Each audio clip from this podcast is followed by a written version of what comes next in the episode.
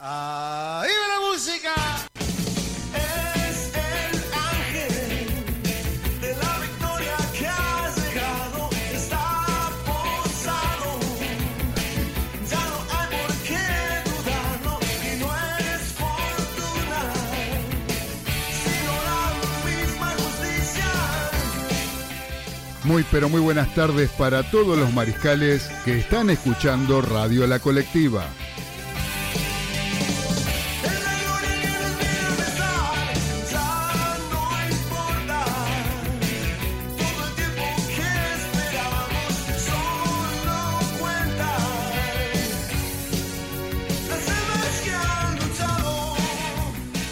Damos la bienvenida a una nueva emisión de Los Delirios del Mariscal, un espacio donde encontrarán la mejor opinión del acontecer deportivo y todo el rock argentino.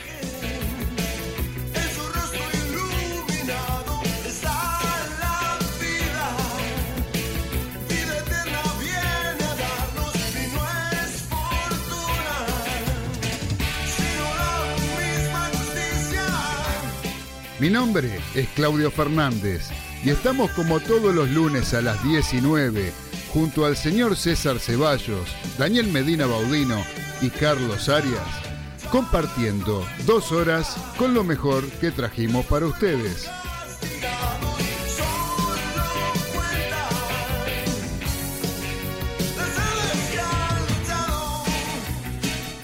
Siempre a través de Radio La Colectiva, FM 102.5, transmitiendo desde el barrio de La Paternal, Ciudad Autónoma de Buenos Aires, ciudad capital de la República Argentina.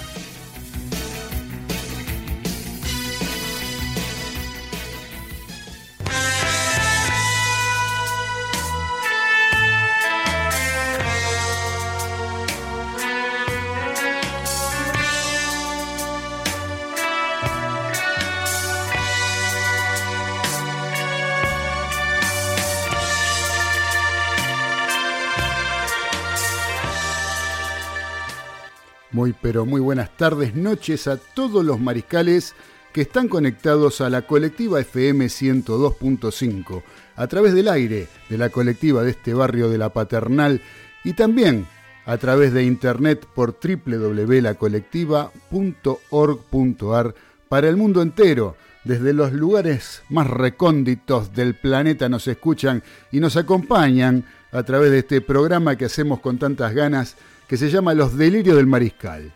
¿Sí? Se llama porque en este nombre encontramos la conjunción perfecta entre las dos pasiones que tenemos los que hacemos esta emisión.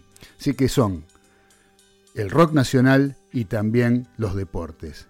El rock nacional a través de una de las bandas más importantes desde mi punto de vista, que fue Crucis en los años 70, una banda que tenía, eh, yo creo que estaba adelantada en el tiempo en aquella época con la música que hacía, como lo que estamos escuchando de Cortina, ¿no? El tema Los Delirios del Mariscal. ¿sí? Una banda que eh, se fue del país, se, se disolvió, se fueron los músicos del país y quedó nada más que con la producción de Charlie García de dos discos solamente. Pero bueno, y también tenemos al mariscal Roberto Alfredo Perfumo, que es el ídolo de quien les habla, uno de los tantos que tiene en el fútbol, pero que al que quería parecerme cuando era chico, al mariscal Roberto Alfredo Perfumo. A él, por eso, en el nombre de Los Delirios del Mariscal encontramos el equilibrio entre estas dos pasiones, rock nacional y fútbol o deportes. ¿sí? Así que así empezamos esta nueva emisión desde las que hacemos en casa. Estamos haciendo en casa, no estamos en el estudio, está grabada esta emisión. No estamos haciendo los eh, delirios del mariscal desde el estudio de la colectiva porque eh, no estamos concurriendo a la radio por los problemas de público conocimiento, por la cuarentena que nos tiene recluidos en nuestros domicilios, pero de, una forma u otra siempre tratamos de estar conectados con todos ustedes que nos vienen siguiendo desde hace tantos años. Cinco años, hace poquito festejamos de nuestra primera emisión al aire en la radio del señor Rivachi. Por eso vamos a encarar este programa con las ganas y la polenta de siempre.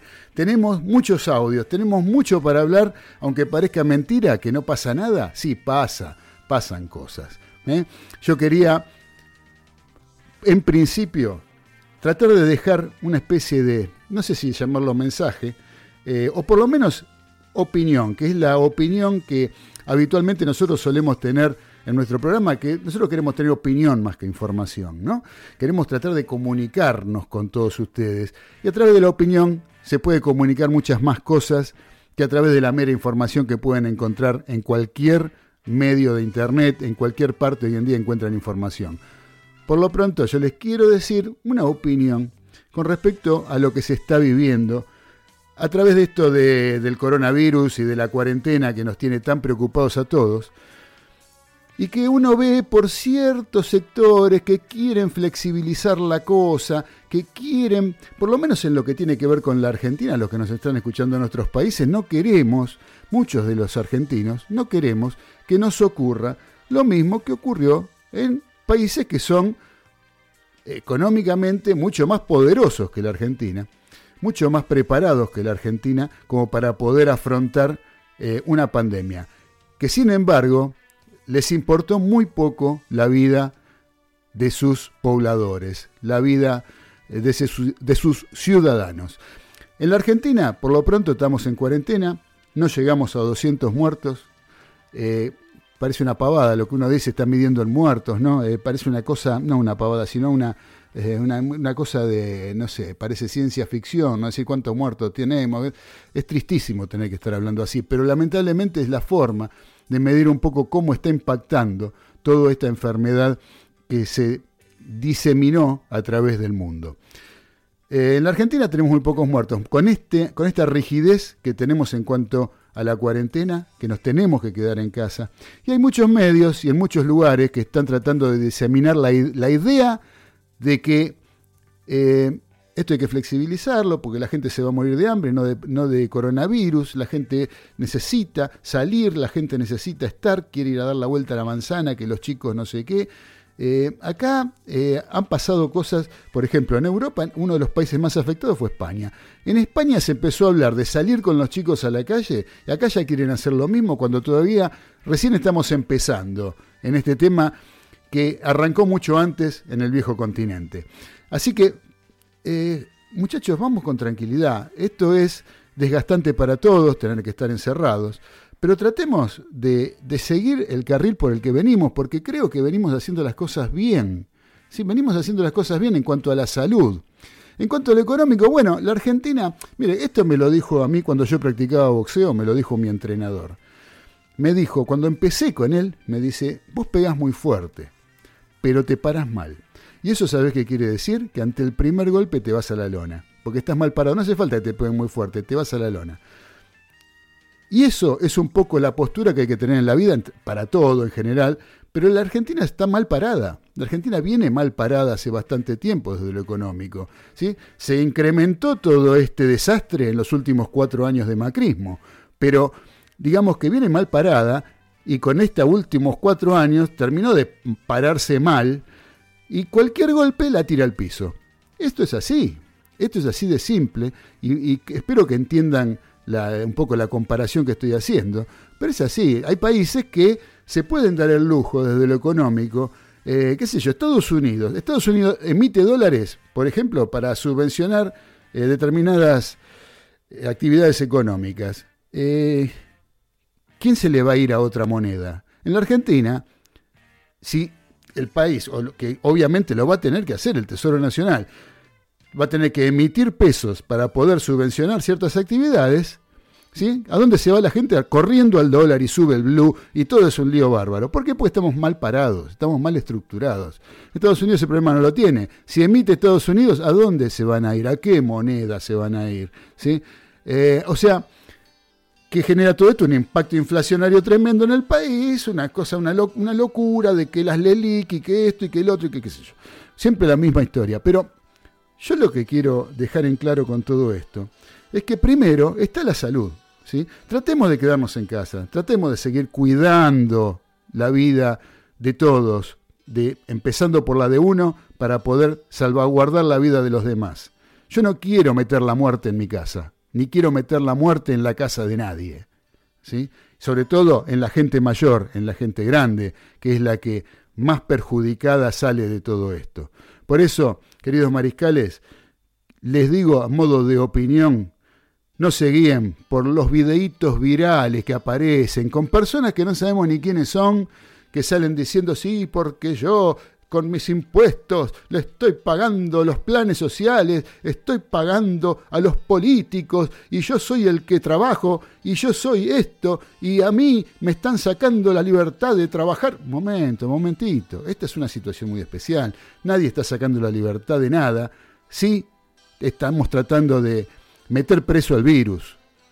¿Estamos? O sea que, muchachos, eh, dejémonos de jorobar con las cosas que van eh, más allá de lo más importante que es la vida. Mantengamos la vida de la gente. La vida, así de importante, se los digo con letras mayúsculas. Estamos hablando de la vida. Si no hay vida, se, se acabó la economía. Entiéndanlo, por favor, que no se muera más gente. Tratemos de mantenernos en la forma que venimos en la Argentina para que la vida siga siendo una prioridad y que no tengamos que estar lamentando la muerte de seres queridos y no queridos o, lo que sean, ¿sí? pero que genere eh, una, un, un, descontrol tan grande que no, podamos, que no podamos llevar adelante el mantenimiento de la salud como la veníamos llevando. Así que quedémonos tranquilos, eh, olvidémonos, no lleven el apunte a las cosas que escuchan por eh, por los medios, la sobreinformación que hay, la cantidad de cosas. Lávense bien las manos, quédense en casa, desinfecten con lavandina sus casas y con eso vamos a estar bien. Nosotros, los vecinos, nuestros familiares, nuestros seres queridos. Aguantemos un poquito sin verlos, tratemos de mantenernos en casa. ¿sí? Por favor, se los pido de todo corazón. Así que bueno, queridos mariscales, tenemos un montón de cosas. Les decía, ya se me pasó un montón de tiempo hablando del coronavirus. Pero primero, ¿qué les parece? si arrancamos por los títulos.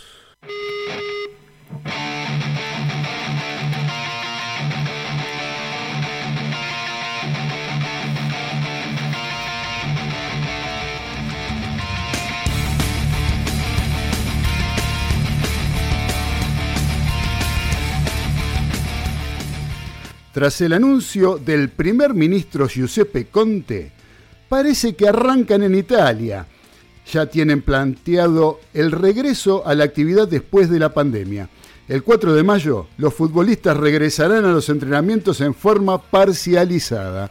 Eso será en grupos y con distancia, sin contacto físico entre jugadores.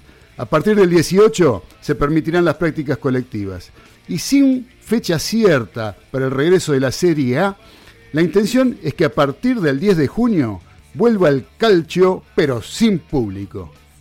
¿Estás seguro, Giuseppe? El el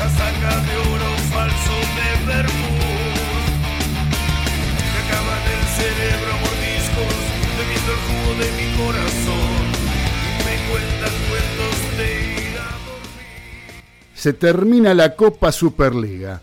Mañana, martes 28 de abril, en reunión virtual convocada por Chiqui Tapia, se determinará el final de la temporada que se estaba disputando. La idea es empezar de cero en septiembre. Ya sin descensos. ¿Quiénes van a las copas? ¿Una nueva novela?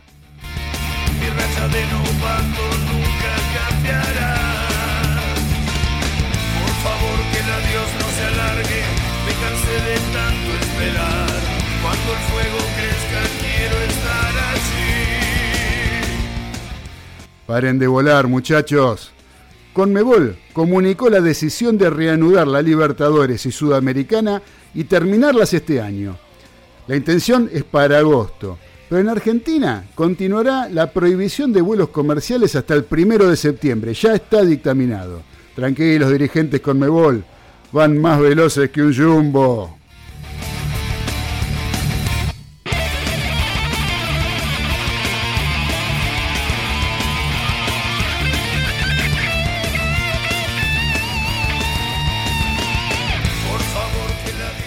Empezó el pica pica.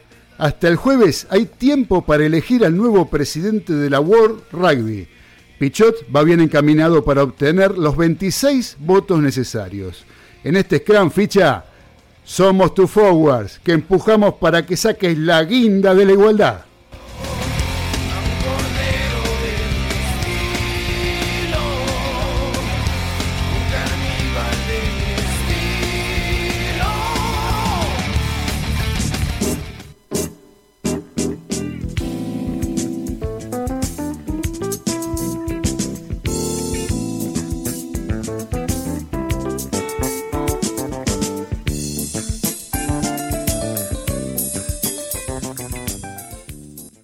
Estos fueron los títulos de los delirios del mariscal. Eh, muchachos, gente y mariscales queridos, tenemos muchos, pero muchos, pero muchos audios para hoy. Primero vamos a empezar entonces a arrancar con el que nos deja el capitán de los polvorines, el querido Daniel Medina Baudino, que nos va a hablar sobre Copa Libertadores de América. ¿Sí? Eh, vamos a, escuchar el primero de los audios que nos envió para compartirlo con todos ustedes.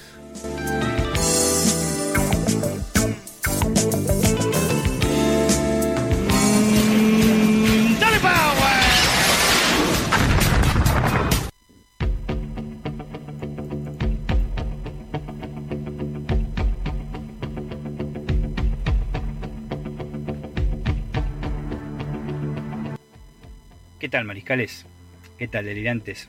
Nuevamente, y tratando de llevar un aporte, algo de recuerdos con la apasionante Copa Libertadores de América, les había prometido que dos equipos argentinos este, alcanzaban la gloria, ¿m? promediando la década del 60. En el año 1967 comienza una maratón interminable de partidos, en donde para coronarse campeón de la Copa Libertadores había que jugar y jugar sin parar. A eso se dedicó, y vaya que lo logró, el gran Racing Club de Avellaneda, el equipo de José, que revolucionó nuestro fútbol, y el de América dejando de lado algunos toques y sutilezas que tenía el fútbol criollo y que fueron reemplazados por una vitalidad, agresividad de atacantes notables. Tenía jugadores de la talla del Bocha Maglio, el Chango Cárdenas, el Tolo Raffo, Rulli, Mori, el Mariscal Roberto Perfumo, el Coco Basile o el Panadero Díaz, por decir algunos nombres. Cualquiera, pero cualquiera de ellos podía convertir. Tras 20 partidos, una gran maratón, llega a la final con Nacional de Montevideo. Son dos partidos dramáticos y violentos. Ambos 0 a 0, en tanto en Avellaneda como en el Centenario. ¿eh? Se estuvo más en el suelo y si habrá habido tiempo neto, mm, 25 minutos en cada partido, es muchísimo, es increíble. Se define un tercer parti- partido, cuando no, en Santiago de Chile, superando los bolsos el equipo racinguista por 2 a 1, con dos goles de Joao Cardoso, un telo derecho brasileño que jugaba en Racing, y el Toro Raffo, convirtiendo el transitorio empate para el conjunto uruguayo Viera. Así se consagra campeón el equipo racinguista y en el año 1968 llega a las semifinales de acuerdo a lo que estipulaba el reglamento de la Confederación Sudamericana de Fútbol. Pero se encuentra con la sorpresa de otro equipo criollo que impactó a toda América por un estilo de juego propio, de laboratorio, con gran preparación atlética y estratégica, valga la redundancia, persiguiendo un solo objetivo, ganar a toda costa. Se trataba del humilde Estudiantes de La Plata, el Pincharrata, ¿eh? que desafió a todos los poderosos de América como un equipo que no figuraba en los papeles de nadie. Su esquema de juego era dirigido por Osvaldo Subeldía, era tan efectivo que dejó en el camino a grandes equipos como Independiente, Universitario de Lima y Palmeiras de Brasil. Basado en una defensa temible y con electrizantes jugadores como Juan Ramón Verón, más el talento a, pinceladas del Bocha Flores y las corridas de Ribaudi y Conigliaro, se alzan con la copa tras caer con Palmeiras en el Pacaembu por 3 a 1 con gol de Verón, ganar eh, la revancha 2 a 1 en La Plata con goles de, eh, y Verón, el segundo un golazo, se eludió a cuatro jugadores la Bruja, y forzar un partido de desempate en el centenario de Montevideo, gracias a Dios no en el Santiago de Chile. Ahí gana 2 a 0 también con goles de Ribaudo y Verón, consagrándose campeón de la edición 1968 ante sorpresa de todo el mundo. Es solo el comienzo de una época de gloria para el conjunto albirrojo, ya que en 1969 vuelve a lanzar la copa en una final contra Nacional de Montevideo, otra vez los bolsos, ¿eh? pero no necesitan tercer partido. Mm, eh, ganan 1 a 0 en, La Plata y empatan 0 a 0 en el Centenario. En 1970 obtiene el tricampeonato contra el poderoso Peña- Peñarol de Montevideo. En ambas copas obtiene el ganador sin necesidad de tercer partido, como había dicho antes. Como todos los ciclos, tienen un comienzo y, y tienen un final. Ya que en 1971 llega a su cuarta final consecutiva y cae ante Nacional de Montevideo tras tres partidos. 1 a 0 en La Plata gana estudiante con gol de Daniel Romeo, padre del exjugador pinche y de San Lorenzo Almagro, el Bernie Romeo, con un golazo de palomita. Cae 1 a 0 en Montevideo con gol de Masnik y cae finalmente en tercer partido en el Estadio Nacional de Lima 2 a 0 con goles de Espárrago y Artime, el goleador argentino que era gran goleador en el equipo uruguayo, para terminar con el maleficio bolso en la Copa Libertadores y dar por concluida las hazañas de estudiantes de La Plata en la década del 60. Yo les había prometido curiosidades. Y vaya si las hubo en, en esta época. Eh, por ejemplo, cuando Racing en la maratón de partidos gana en 1967 la Copa Libertadores, casi se mata todo el plantel como el plantel de Chapecoense de Brasil hace unos años. Eh, de camino a Bogotá y hasta Medellín, eh, el avión que los transportaba para jugar con Independiente Medellín casi se estrella ¿eh? en los eh, cerros eh, de, Bo- de Bogotá este, mm, en una especie de, vuelo cinematográfico. Los jugadores hasta se habían negado a jugar por lo mal que la pasaban, pero gracias a Dios no pasó a es- en esa copa que obtiene Racing, Racing llega a la final gracias a River Plate. River Plate estaba en semifinales, estaba eliminado, tenía que jugar con Universitario de Lima, de Deportes en Lima. Empata 2 a 2. Si caía River, entraba Universitario a la final. A la final con Nacional de Montevideo. Pero River le empata 2 a 2, estando eliminado. Incluso el loco Gatti le ataja un gol al temible Chupitas. Qué distinto de otras épocas, ¿no? Un equipo ayudando a otro, un equipo argentino ayudando a otro. Lo veo tan difícil. Incluso van a tener este, connotaciones de esto con cosas que le voy a comentar con otros equipos muy grandes de la Argentina. El partido de Peñarol y Palmeiras en el Centenario de Montevideo, semifinal de 1967. Termina el partido, Palmeiras se clasifica a la final, van a saludar a los, ju- los jugadores verdes este, del equipo paulista, los de Montevideo, y los revientan a piñazos, porque otra cosa no se puede decir, las cámaras lo tomó perfectamente. Los van a saludar, les extienden la mano, tomá, le dijeron, acá tenés la otra, pa, galleta, tremendo escándalo, se tuvieron que ir corriendo, no sé si no los corrieron hasta el hotel, una de las curiosidades de esta copa, como siempre. La semifinal entre, en el año 1968 entre Racing y Estudiantes de La Plata se vio plagada de irregularidades. El tercer partido en cancha de River, que terminó 1 a 1 y clasificó el conjunto Pincharrata por mejor diferencia de gol, fue un escándalo. Se expulsaron a cuatro jugadores. Esos cuatro jugadores fueron arrestados por una denuncia de un juez a instancias del gobierno de facto en ese momento del general Juan Carlos Onganía. Tuvieron 25 días en prisión por escándalo en la vía pública o escándalo deportivo, como se lo quisiera este, denominar. Los militares eran muy este, estrictos en ese aspecto. Y nuevamente un escándalo de Peñarol, cuando Estudiantes en 1970 obtiene su tercer título, no llegó ni a saludar. Fueron al, medio de la cancha para saludar a los pocos hinchas de estudiantes que había levantando los brazos y se vio un montón de camisetas, 11 para ser más precisos, amarillas y negras, corriéndolos hasta el vestuario. La palabra vestuario es- les puedo asegurar que es, real. ¿eh? Estudiante no pudo ni siquiera alzar la copa, se la llevó limpita para ellos, pero con sangre también de ellos, a La Plata y exhibirla por tercera vez consecutiva. Estas son las, la apasionante Copa Libertadores que les voy contando bloque tras bloque y los dejo en ascuas para lo que sigue, que es bastante jugoso y con otra exitosa campaña de conjuntos argentinos y otros equipos argentinos que la van a conquistar. Pero eso lo dejamos para el siguiente.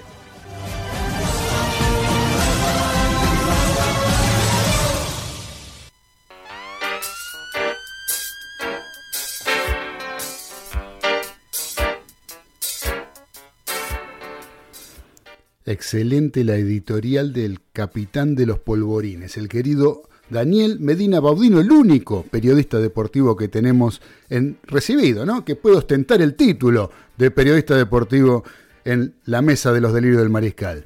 Ahora tenemos también otro audio, vamos a ir rápido antes de la tanda a escuchar eh, la editorial de un gran amigo, sí, un gran amigo que ya es habitué de nuestro programa, ya ha venido varias veces a nuestro programa y que tiene la particularidad de hablar y saber un fangote de tenis. ¿sí? Vamos a hablar, vamos a escuchar el editorial y las noticias y un poco ponernos al tanto de lo que está pasando en el mundo del tenis a través de la palabra de nuestro querido Facundo Gesaga. Facundo Gesaga, conocido como Trapito Gesaga. Vamos a escucharlo.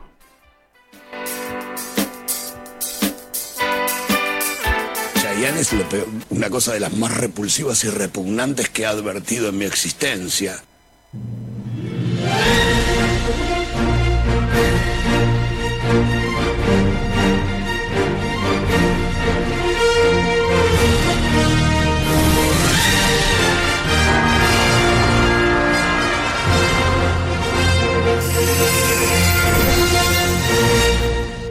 Muy buenas noches, mariscales. Espero que anden muy bien. Acá, bueno, siguiendo con la cuarentena obligatoria, respetando todas las medidas y precauciones que se anunciaron ¿no? para el cuidado de este virus, De la mano limpia. que seguramente se irá pronto y podamos volver a tener una vida normal que es lo que extrañamos todos. Por el ámbito del tenis, bueno, quería comentar sobre una noticia que salió estos últimos días en algunos medios, que es el estado de salud de nuestro mejor deportista a nivel tenístico, eh, un gran emblema del deporte nacional, quien es Guillermo Vilas.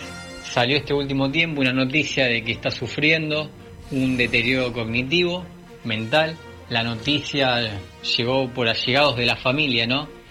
Ya que, como bien sabemos, él siempre fue muy cuidado personalmente y nunca fue un jugador expuesto que se haya involucrado en problemas No, no, no. que salían en noticias, ¿no? La verdad que siempre fue muy reservado en lo que respecta a su personalidad, a él, a su entorno. Nunca se dio mucho a conocer. Por eso esta noticia, bueno, a los que seguimos a Guillermo, lo- a todos los argentinos, no solo los amantes del tenis, nos impactó porque es un gran ícono del deporte nacional, ¿no? Que lógicamente. como lo es Maradona, como lo es Fangio. Considero yo que es el padre del tenis argentino, el gran responsable de tener la camada de jugadores que vino años atrás, de los logros tenísticos que hubo, de los logros en cuanto a Gran Slam. Es el emblema del tenis, el padre del tenis, lo llamaría yo mejor. Me parece que es eh, el nombre que, te- que tuviera que llevar el, el padre y el, y el creador de que este deporte crezca en el país y que tengamos jugadores reconocidos posterior a, a sus logros tenísticos. Así que esperemos la pronta recuperación de, de Guillermo Vilas. Por otro lado, quería anunciar algo relacionado también en cuanto al tenis, que es que un jugador argentino en la actualidad, Diego Schwarman, organizó junto a otro jugador argentino que está jugando en la Juventus, Pablo Dybala, un torneo que se llamó la Champlay. El mismo se disputaba a través de la PlayStation de manera online Ay, Dios. y en lo cual ellos a través de invitaciones por Instagram invitaron a varios deportistas reconocidos a, a jugar el mismo. Participaron varios deportistas reconocidos, como decía Chicharito Hernández, jugador del seleccionado de México, Campazo, basque- basquetbolista argentino, estuvo también Sergio Agüero participando. El torneo consistía en disputar partidos sábado y domingo mediante un cuadro que era el torneo donde iba a haber lo- los finalistas ¿no? que llegaban y iba a haber un campeón por cada día. El fin este, más allá de los, de los partidos en sí y de, de lo que se disputó de manera online, era recaudar fondos de manera voluntaria a través de los seguidores que querían hacer su aporte, con el fin de, que esos fondos lleguen a la Cruz Roja para después se hagan las donaciones de alimentos con lo que se haya juntado y de insumos para hospitales necesarios para la lucha contra la pandemia que estamos teniendo en la actualidad. La verdad que fue una, una obra de beneficio muy buena por parte de ambos jugadores argentinos lógicamente. Lo cual estimo, por lo que decían los números, se llegó a recaudar 300 mil dólares para la donación. Así que bueno, un buen gesto de, de ambos deportistas. Por otro lado, en lo que respecta al tenis y al ATP, todavía no hay novedades, No, no, no. como había hablado anteriormente, ya que se está esperando a ver cómo avanza esta pandemia, eh, todavía los países están en la lucha contra la misma Pero si los gallegos tienen menos rocket que mi abuela. por ende no hay novedades ni nada concreto aún. Bueno, les mando un saludo grande a todos los mariscales, sigan cuidándose, tomando las precauciones necesarias en caso de salir y bueno, un gran programa espero que sea el de hoy. Abrazo grande a todos.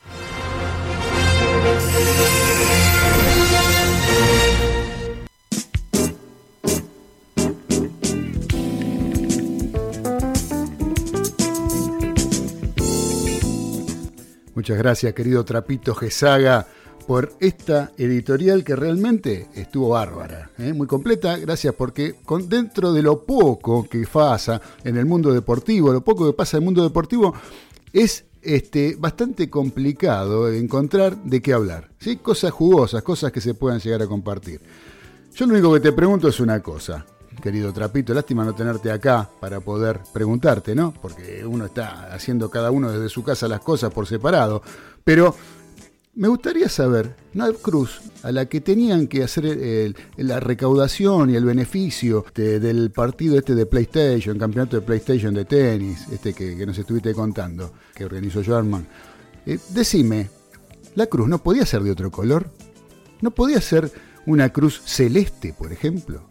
¿Tenía que ser roja? Bueno, dejémoslo ahí, me surgió esa incógnita. Así que bueno, queridos mariscales, gracias Trapito. Ahora vamos a escuchar música porque hoy también la música la eligieron los integrantes del equipo que componen los delirios del mariscal. Así que el equipo está eligiendo las canciones eh, a medida de que son solicitadas, las canciones son puestas en el aire. Esta canción que vamos a escuchar ahora, este tema, es un tema bastante viejo ya, tiene sus buenos años, elegido por el señor Daniel Medina Baudino, y estoy hablando del tema eh, de, se llama Salgo a caminar de Antonio Viravent. Un buen tema, a mí me gusta este tema, particularmente a mí me gusta. Ahora, este tema, yo le encuentro a este Antonio Viravent de aquella época muchas cosas que tienen que ver con eh, su padre, ¿eh? con el gran Morris, Mauricio Viravent. Morris, uno de los precursores de nuestro rock argentino. Pero por eso hay cosas, si ustedes lo escuchan bien y si conocen a Morris, se van a dar cuenta que en ese momento Antonio, que todavía no andaba ni con las minitas, ni con él, ni tampoco era tan famoso, ni salía actuando en las telenovelas y todas esas cosas media raras que hace ahora, eh, Antonio tenía cosas de rockero bien del padre. Vamos a escucharlo.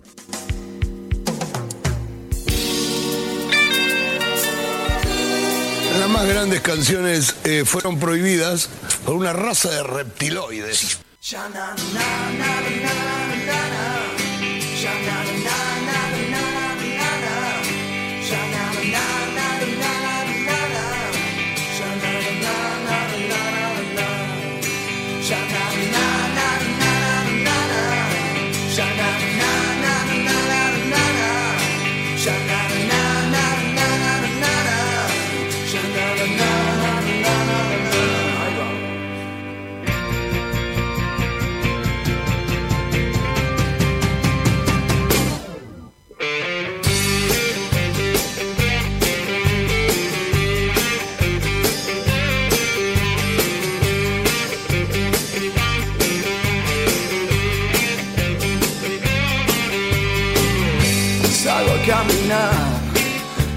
Sé qué voy a encontrar.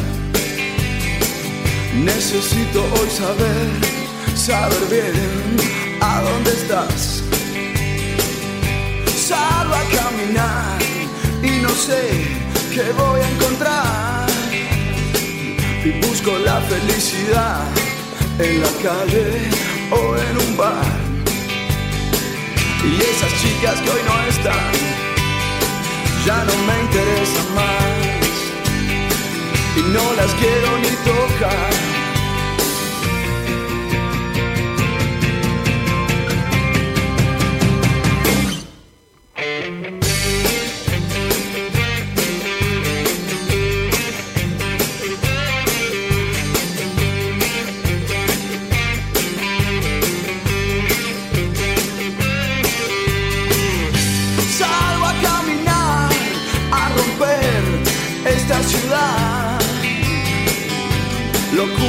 Es todo lo que yo te puedo dar.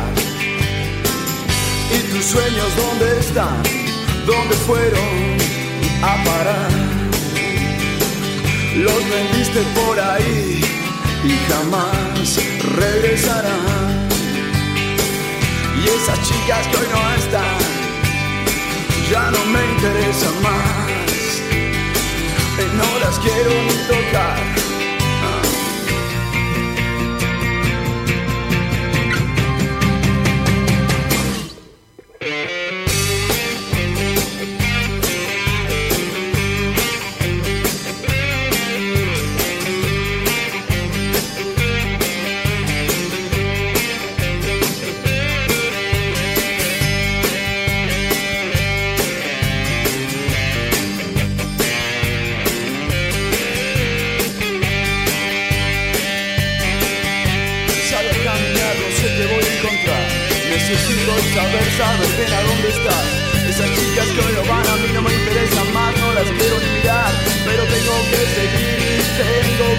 Y te pueden decir que te van a matar. Pero tienes que salir a caminar, a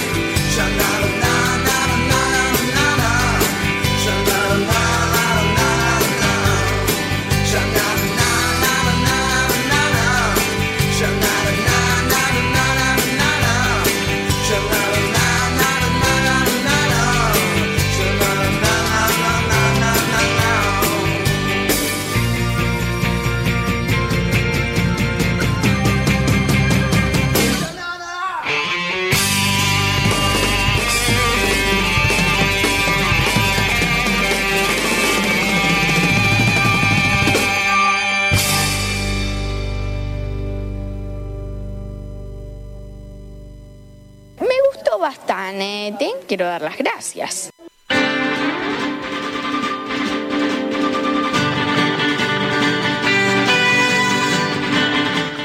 ¿Usted cree que las series de televisión son solo un entretenimiento para pasar el rato?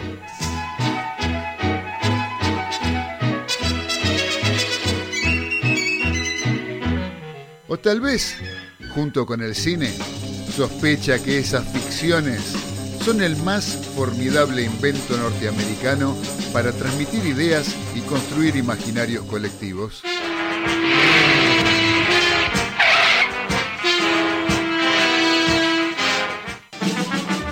Entonces, escuche los viernes de 21 a 22 horas por la colectiva FM 102.5 Series Retroponderosas, las series de ayer con la mirada de hoy. Un programa que le explicará la historia de Estados Unidos por el sector menos visitado, las series de TV.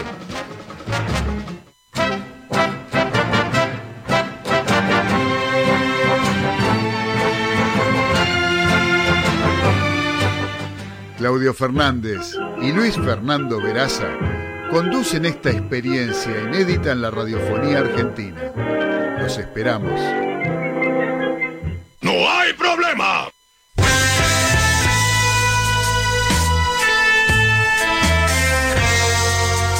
Los delirios del mariscal a través de Radio La Colectiva FM 102.5.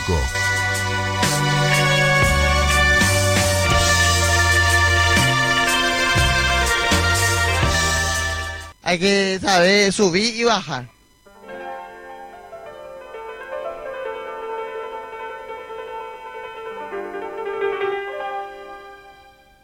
Continuamos en los delirios del mariscal a través de la colectiva FM 102.5 y a través de internet por www.lacolectiva.org.ar. Antes de ir a escuchar un nuevo audio que tenemos de un gran amigo eh, que apareció de nuevo, lo tenemos porque la verdad que es muy, muy interesante. Eh, les quiero comentar algo, algo cortito, lo vamos a hacer rapidito porque después se nos acaba el tiempo. Hablamos en los títulos sobre que se va a terminar la Copa de la Superliga, que se daría por finalizada la Copa de la Superliga en una reunión virtual que está programada para mañana martes. Sí, mañana martes 28 de abril. La propuso el señor presidente de AFA, Chiquitapia, y se determinará al final de la temporada que se estaba disputando, ¿sí? de la Copa Superliga. Esta Copa Superliga que toda- se jugó una sola fecha incompleta, donde falta que juegue, o sea, River no jugó su partido con eh, el equipo tucumano, de Atlético de Tucumán, con el decano. Así que eh, no sé cómo va a ser esto, para mí va a ser el comienzo de una nueva novela. Ya sabemos que no va a haber descensos, una de las tantas barbaridades a las que nos tienen acostumbrados en la querida Asociación del Fútbol Argentino.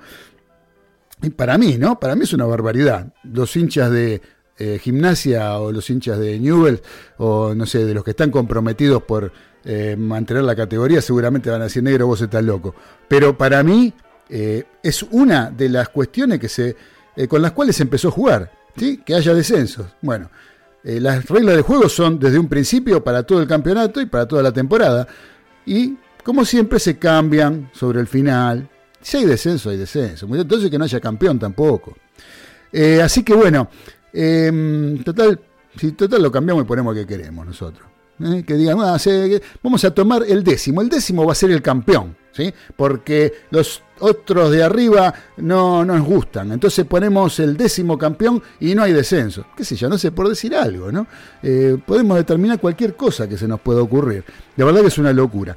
Pero en cuanto al total de la temporada para clasificar a las copas, se tomaría en cuenta la primera fecha de la Copa Superliga, con la cual Argentinos sacaría a Vélez de la Libertadores, alegre la gente del barrio acá, en la paternal, y Talleres entraría por central a la Copa Sudamericana.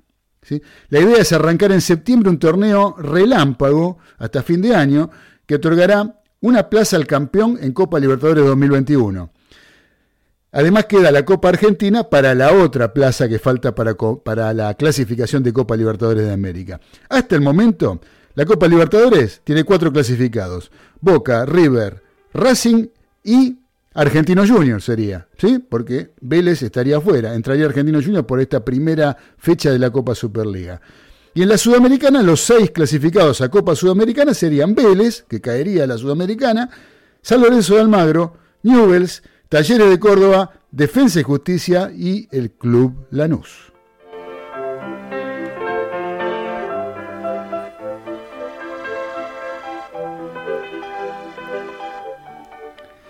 Y ahora, como les decía, vamos a ir a escuchar a un amigo, eh, amigo personal, un hermano, digamos, de la vida, eh, que se encarga de, en nuestro programa, de comentar todo lo que tiene que ver con la actividad surfística, ¿sí? con el surf.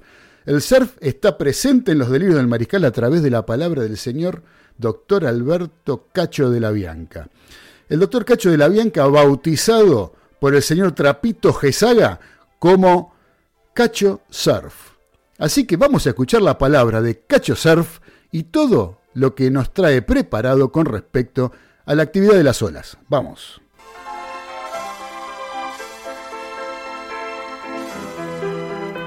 ¡Viene la música!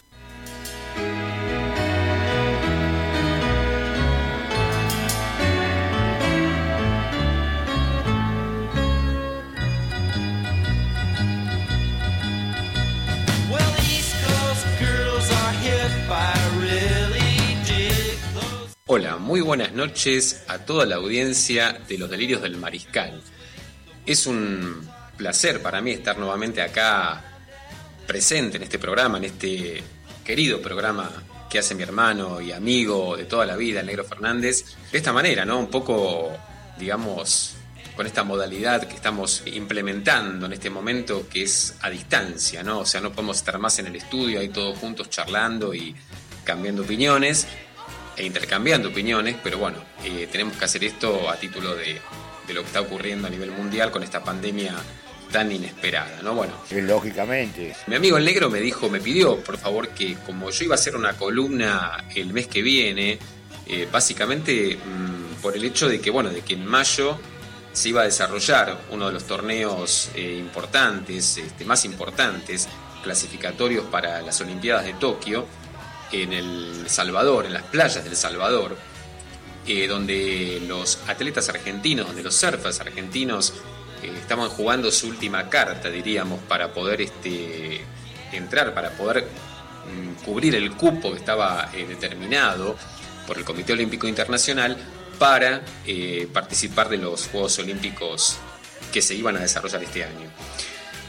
Lo que ocurrió fue que en principio la International Surfing Association, la ISA, que está presidida justamente por un argentino, el argentino el marplatense Fernando Aguirre, eh, decidió inicialmente postergar, posponer los juegos, este, los torneos, el torneo, el, campeonato mundial de surf de El Salvador, posponerlo por mm, plazo de uno o dos meses. Quizás apostando, quizás en la mm, ingenuidad o en la credulidad de que de pronto esta pandemia podía terminar, podía finalizar en ese plazo. eh, viendo los acontecimientos, cómo se iban desarrollando y la situación que se iba planteando a nivel planetario, se decidió que evidentemente este proceso va a ser un poco más largo de lo, de lo imaginado. Entonces, bueno, eh, se decide postergar el Mundial que se iba a desarrollar en El Salvador para el año que viene, para el 2021. Eh, conjuntamente con la decisión que el Comité Olímpico Internacional tomó de postergar las Olimpiadas de Tokio para también justamente el año próximo, ¿no? Ay, Dios. Yo creo que incluso, esto es una opinión personal, creo que incluso aunque eh, algún cráneo descubra la vacuna contra este coronavirus o una medicación que de algún modo minimice los efectos de la, de la enfermedad, yo creo que incluso aún así y todo no, no veo, no veo la posibilidad de que se puedan adelantar, que digamos que se pueda tomar una decisión en contrario y que las Olimpiadas de Tokio vuelvan al 2020 y que estos torneos mundiales clasificatorios vuelvan al 2020 también. No, no, no. No, lo veo un poco difícil, creo que aún incluso ante esa situación, ante ese cuadro, yo creo que esto va a seguir eh, quedando eh, concretamente en el 2021. ¿no? Fernando Aguirre, que es un marplatense muy querido, un tipo que aparte peleó muchísimo para lograr que el surf sea un deporte olímpico, sea considerado olímpico. Ustedes piensen que durante años el surf fue considerado, mm, yo diría que casi ni siquiera fue considerado un deporte, diría que el surf siempre fue visto como una especie de hobby de gente mm, con plata, de, bueno, acá era clásico hablar de que el surf lo hacían los chitos, ¿no? Era un poco esa, esa idea, ¿no? Y de a poco se fue demostrando que, primero, que es un deporte que se empezó a abrir bastante. Yo contaba en el programa en el que estuve presente en el mes de enero, en los debidos del Mariscal, que Lelu Usuna, que es uno de los este, surfistas más destacados de Mar del Plata, de nuestro país, eh, empezó unos eh, talleres, unos, este, unas clínicas que, que él dicta en la playa para los chicos más pobres, más carenciados de Mar del Plata. Ustedes consideren que Mar del Plata es una ciudad que ha visto un incremento muy considerable de la eh, población eh, marginal o pobre o digamos de alguna forma eh, carente de recursos para poder practicar determinados deportes.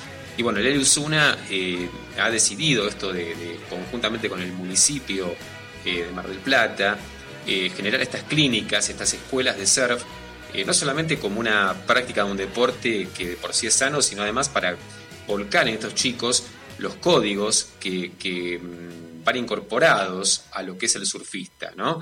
Eh, códigos como por ejemplo la solidaridad, como por ejemplo esto que yo contaba en enero en el programa de los delirios del mariscal, que tiene que ver con que aquella persona que se adentra en el mar con su tabla de surf y que de pronto es principiante, eh, tiene que hacerlo con un surfista ya experimentado, cuya obligación además, digamos, moral o ética es prestarle atención a que si se cae de la tabla o pierde eh, pierde la tabla por algún motivo, Te compra otra. eh, pueda acudir en su auxilio y no dejarlo, digamos, a la buena de Dios, ¿no? En definitiva hay una serie de códigos que también tienen que ver con, con la práctica limpia del deporte en el sentido, digamos, de no, de no, de que sea competitivo, de que de pronto no vea uno al adversario como un enemigo, sino todo lo contrario. Este, uno trata, digamos, de mejorar a día, día a día y, digamos, como diría un surfer, ola, a- ola tras ola, ¿no? Bueno, Fernando Aguirre tenía pensado una gran cantidad de cosas para, este debut olímpico del surf. Entre ellos había decidido generar una gran fiesta en la playa para al mejor estilo, digamos, de, Hawái o de la Polinesia, si se quiere, para, bueno, para darle esa recepción al deporte en sí, a las Olimpiadas, dentro de las Olimpiadas.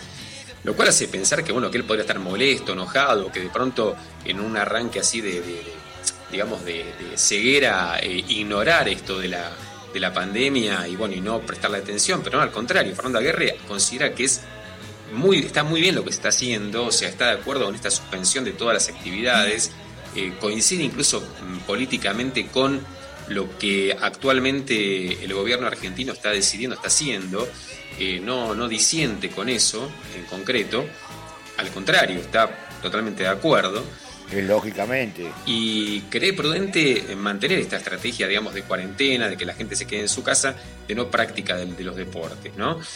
Eh, incluso él compara, eh, estuve leyendo un par de reportajes que le hicieron a él y es muy interesante rescatar esto, él compara esta situación que vive el planeta con esas olas enormes, esas Mavericks, de las cuales yo hablé en su momento, que, que vienen con una gran fuerza, con un gran ímpetu, y el surfista que no está en condiciones profesionales de encararlas, de enfrentarlas, eh, pone en riesgo su vida, ¿no?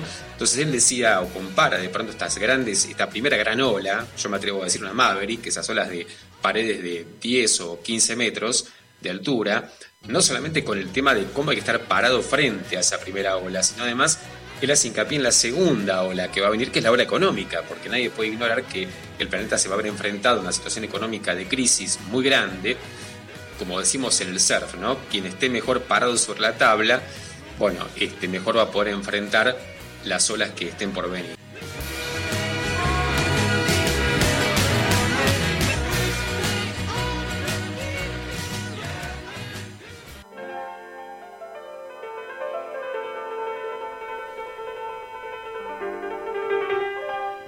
Gracias, querido Cacho Surf, por tus apreciaciones con respecto a este hermoso deporte que vos nos te encargás de difundir y te encargás de que eh, nosotros nos hagamos eco de tus palabras y tratemos de llevar adelante toda esta filosofía surf que realmente es más que interesante por eh, lo que tiene que ver con la solidaridad y con la ayuda y con la libertad, sobre todo esa libertad que eh, eh, se, se difunde a través del surf en el mundo donde haya una ola para poder montar.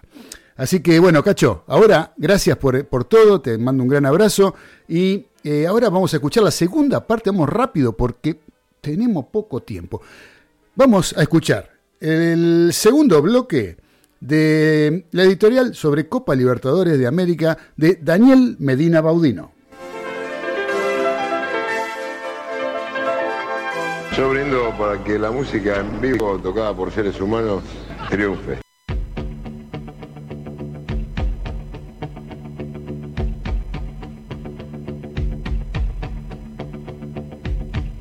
¿Qué tal, mariscales? Continuamos con la intrigante Copa Libertadores. Y nos corremos al año 1972. Se inicia la segunda década de gloria para el Club Atlético Independiente de Avellaneda, con la obtención de cuatro Copas Libertadores y arribando a cinco finales consecutivas. Increíble, ¿no? Estamos hablando del equipo nacional que más Copas Libertadores obtuvo, siete en total, y no ha sido superado hasta el presente. Que lógicamente. y con una variedad de jugadores que recorrieron algunos de los mejores equipos del mundo. Universitario de, de Deportes Lima, Colo Colo de Chile, Cruzeiro de Belo Horizonte Brasil y Unión Española, otro equipo trasandino, sucumben ante el Rojo de Avellaneda, quien arrasa con los rivales de turno. Integran ese plantel figuras de la talla de eh, Santoro, Pastoriza, Perico Raimondo, Pancho Sá, Balbuena, el Chivo Pavoni, Rubén Galván, Daniel Bertoni, un gran delantero, y Ricardo Bochini, ídolo y uno de los mejores jugadores de todos los tiempos en el fútbol argentino. La seguidilla triunfal del conjunto de Avellaneda fue cortada por River Plate en el año 1976, quien lo elimina en una dura semifinal luego de tres partidos con gol de Pedro González en el equipo de Ángel Ay, Dios. que luego cae en la final con Cruzeiro de Brasil. No, no, no. Saltando este- esta segunda década de 70, por demás gloriosa para el conjunto rojo, luego obtiene en 1984 su último título continental como Copa Libertadores de América, con un equipo brillante y con jugadores que luego fueron campeones con nuestra selección en el año 1986 en el Mundial de México. Pero ¿qué querés? Después de 30 años. Ricardo Bocini como su maestro y conductor, conductor agregándose Buruchaga, Clausen y Ricardo Justi son un ejemplo de ello. Un equipo brillante y que en la década del 80 terminó su gesta triunfal. En el año 1977 retornan a los éxitos argentinos. El primer equipo que le dio real importancia a la Libertadores, estamos hablando de Boca Juniors, que con la conducción de Juan Carlos Toto Lorenzo obtiene los títulos de dicho año con una dramática definición por penales ante el campeón Cruzeiro en un partido de desempate en Montevideo y lo retiene en el año 1978 ante el Deportivo Cali de Colombia con un empate a cero en Cali y derrotándolo por 4 a 0 en la bombonera. Un equipo muy táctico y físico, eh, con una férrea defensa, tenía nombres de, eh, realmente de peso y de experiencia. Se hacía valer en toda la cancha, sobre todo por su oficio y presencia. Hugo Orlando Pernilla, Mouso, Pancho que había sido campeón con Independiente, el Chapa Suñé, Tarantini, el Chino Benítez, Feldman o Mastrangelo, por citar algunos nombres, ejecutaban a la perfección los partidos delineados por su técnico. Esto es prolegómeno de cuatro éxitos más del conjunto ceneice en décadas posteriores y que luego citaremos en forma breve. Como curiosidades, hay una que es increíble y por demás bochornosa y que atañe directamente al Club de la Ribera. En el año 1971, Boca disputa la, fase de grupo con Rosario Central de la Argentina, Universitario de Lima y Sporting Cristal de Perú. En el partido de vuelta ante el Sporting Cristal se produce el escándalo más grande de la Copa Libertadores hasta el presente, que involucró a los jugadores de ambos equipos, siendo expulsados un total de 18 jugadores, 10 peruanos y 8 argentinos. Comienza con una jugada faltando un minuto para terminar los 90 reglamentarios, donde Rogel, el número 6 de Boca, simula una falta en el área penal que hubiera significado un penal para Boca. El árbitro uruguayo Alejandro Otero no concede penal, sino que da falta a favor del equipo peruano. Juegan rápidamente la pelota y Chapa Suñé agrede con una patada a un jugador, al jugador Quesada de Sporting Cristal que queda en el suelo. A partir de ahí empieza una impresionante agresión de los jugadores de una manera increíble y, tratada. Yo creo que es la primera vez que los medios la dan eh, de televisión en forma completa. Eh, Canal 11, a través de la transmisión de Horacio Hielo, reprodujo las, las acciones de una manera increíble. Hay heridos, o sea, hay dos jugadores peruanos que fueron a parar al hospital Algerich, que estamos hablando de Melián con conmoción cerebral por una patada de Pocho Pianetti en el suelo. Estamos hablando de Campos, eh, con fractura de tabique nasal y maxilar, que fue al mismo nosocomio. De la mano limpia, sin, sin marcas. Y el Chapa Suñé de Boca Juniors con 7 puntos de sutura en la cara por una patada de Gallardo, el jugador peruano al cual, al cual arrinconó el Chapa en, en un arco y, y no lo agredió porque los este, particulares que habían en, el- en el momento lo impidieron. No, no lo tiré, se cayó. Le sacaron que tanto particulares, policías, kinesiólogos, este, periodistas, eh, fotógrafos, la ligaron por igual. ¿sí? Fue algo bochornoso y que lamentablemente terminó con que Boca fue descalificado del torneo. Sus jugadores sufrieron sanciones durísimas este, en la Confederación Sudamericana, pero peores en la AFA. ¿eh? Se le dio este, un año y medio al Chapa Suñé para no jugar al fútbol en Argentina, un año y cuatro meses a Roberto Rogel para no jugar al fútbol, un año a Koch, un año a Cabrera, ambos jugadores de Boca Juniors, y un año también a José María Silvero, técnico de Boca Juniors, que fue uno de los que más pegó y que parecía realmente un boxeador. Eh, Lógicamente. Las penas fueron conmutadas en una medida muy típica de la AFA de todos los tiempos, solamente cinco meses después, y muy típicas también a lo que el Club de la Ribera representa en nuestro fútbol. Eh, algo realmente lamentable y que es el peor escándalo, repito, de la Copa Libertadores de América. Y otro detalle que les había mencionado antes, que en la Copa Libertadores 1969 ni Argentina ni Brasil tuvieron representantes. No, no, no. Sí, Argentina tuvo un Estudiantes de La Plata, pero porque era campeón de 1968. Entonces jugó directamente en semif- semifinales y obtuvo la Copa. Pero tanto las federaciones de Argentina y Brasil estuvieron en desacuerdo con la manera de organizar el torneo y no mandaron representantes a la fase de grupos. ¿eh? Argentina podía haber ido Vélez Arfield, campeón nacional, y River Plate, subcampeón, y también San Lorenzo de Almagro con los matadores en 1968. Pero ese hecho finalmente no se produjo. Para el próximo bloque estamos detallando más logros del fútbol argentino ya dando un pantallazo final de lo que es la apasionante Copa Libertadores. No, pero como no, no quiero tampoco tener problemas con vos.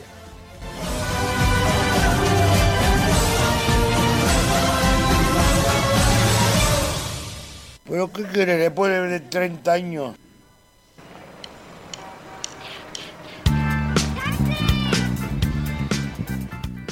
Gracias, querido Dani, por este segundo bloque eh, muy, muy, muy oportuno porque estamos transitando, o sea, la semana pasada se cumplieron 60 años de que comenzó la primera edición de la Copa Libertadores de América, 60 años. Y el capitán justo nos está regalando esta, estos comentarios sobre esta tan ansiada Copa Libertadores para los equipos sudamericanos. Gracias, querido Dani. ¿Sí? Habría que agregar, y tendríamos muchas cosas para opinar, muchas cosas para agregar. Da, el tema para seguir hablando, sobre todo los que vivimos aquella época de- del equipo del Toto Lorenzo, de la primer copa ganada por River y todo eso.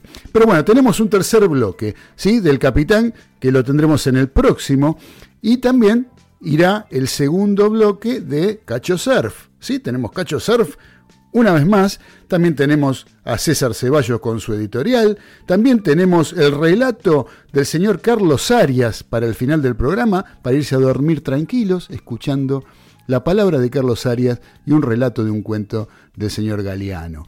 Eh, así que eh, vamos a, seguir adelante porque se nos va el tiempo. Ahora vamos a escuchar otro de los audios que tenemos previstos antes de la música. Pegadito va a ir el tema solicitado por el señor Carlos Arias. Estoy hablando del disco de Papos Blues 2 y un tema que después tuvo un montón de versiones, una mejor que la otra, pero nosotros vamos a poner la original, la del señor Norberto Aníbal Napolitano, más conocido por Papo, del tema Desconfío. Primero, antes de ese tema, vamos a escuchar la editorial del señor Ezequiel Galito, que nos trae la actualidad Geneise y algún comentario más. Vamos. Es la música que me gusta a mí, ¿eh? Hay que salir del agujero interior.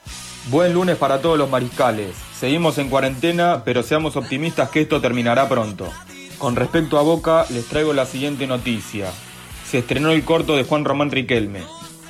El pasado viernes 24 de abril, el corto sobre la última vez de Juan Román Riquelme en la bombonera fue estrenado en YouTube, donde quedará para ser visto de modo gratuito. Luego de que el 10 le diera su aval al director Sebastián De Caro, la producción, titulada Román, vio la luz. Solo con imágenes del último partido de Riquelme con la casaca Geneise ante Lanús del 11 de mayo de 2014 y con voces en off contando y describiendo la influencia de Román dentro de una cancha, así le rindió tributo De Caro a uno de los jugadores más influyentes de la historia del fútbol argentino. Durante los casi 70 minutos de producción se escuchan las voces de personalidades vinculadas al deporte y otras no tanto, como Gonzalo Bonadeo, Horacio Pagani, El Indio Solari, Alejandro Dolina, Víctor Hugo Morales y Eduardo Sacheri, entre otros.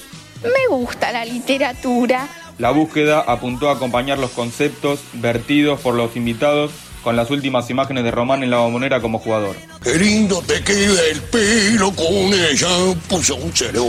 Otra noticia azul y oro es la siguiente. El método virtual de Boca para probar juveniles. Con el objetivo de continuar reclutando talentos pese a la pandemia, el Geneis implementó una moderna metodología. Hay que saber subir y bajar. Adaptarse a tiempos de coronavirus. No queda otra posibilidad. Ganar tiempo, invertirlo en cuestiones productivas, seguir detrás de la detección de los futuros talentos deportivos. En eso se encuentran hoy los que manejan las categorías formativas del fútbol argentino. El caso de Boca no es la excepción. En las últimas horas trascendió un nuevo método que se ha implementado para seguir observando jugadores que puedan nutrir sus categorías menores. Pero vergüenza debería darle. Un tuit publicado en la cuenta oficial de Boca expresó, si tu sueño es jugar en Boca, mandanos tu mejor video y envíaselo a los captadores del club. La modalidad no es compleja. No, no, no. Los chicos deben mandar su grabación a los números de WhatsApp que aparecen en la imagen y esperar a ser probados ya en el campo cuando pase toda esta situación. ¿Qué contenido requiere el video? Debe mostrar al aspirante jugando en ligas federadas, partidos contra otras instituciones, entrenamientos formales o situaciones puntuales de juego relevantes. Ay, Dios. Ya sabes, si querés ponerte la camiseta azul y oro, empezá por mandar tu video. Poco trambólico. Por último, quiero manifestar que estoy de acuerdo con Jorge Amora Meal, presidente de Boca, y su par de River, Rodolfo Donofrio, en que no sirve que sean 30 los equipos que participen de la Superliga. En cuanto a la economía, no es lo mismo repartir el dinero entre 20 que entre 30. Y además, las ligas más competitivas de Europa tienen 20 equipos. Yo creo que deberíamos imitar los campeonatos del viejo continente para que nuestro fútbol se cotice mucho más. Eh, Lógicamente.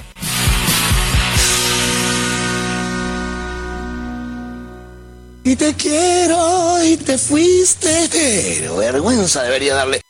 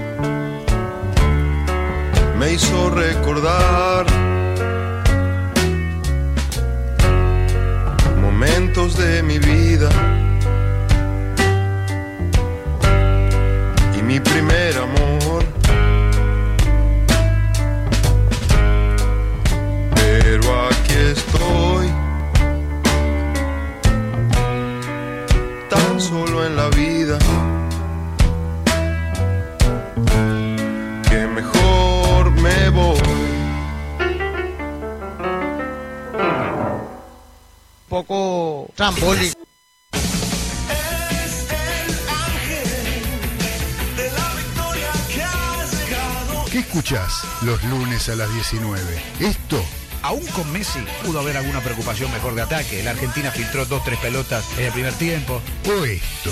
Hola, ¿qué tal amigos? Tengan todos ustedes muy, pero muy buenas tardes. ¿Cómo les va? ¿Cómo andan? ¿Bien?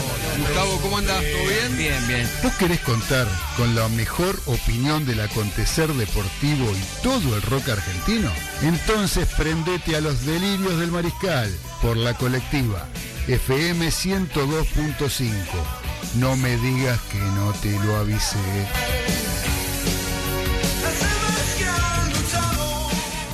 No lo sé, todavía no soy grande, debo esperar.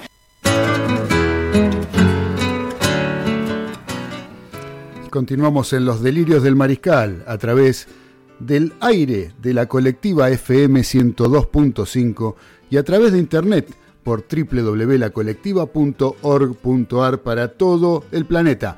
Eh, estamos acosados por el tiempo porque tenemos muchos audios, como les decía antes.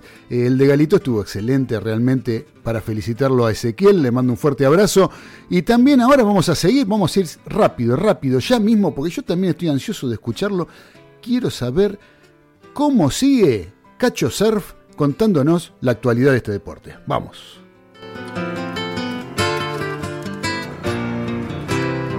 Mulo, mulo, gato, giles, si no saben ni hablar, brutos. Vayan a estudiar.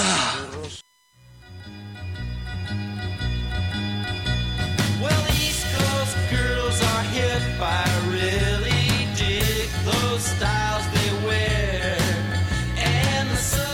Volviendo al tema, yo les diría que bueno, que hoy está todo suspendido, que lamentablemente no hay práctica del surf. Hace poco nos enteramos de un eh, imprudente surfista que fue detenido porque quiso como violar la cuarentena, se iba con su tablita de longboard para practicar surf y terminó en un incidente donde la policía lo detuvo, donde le de algún modo le confiscaron, si se quiere, entre comillas, la tabla o las tablas.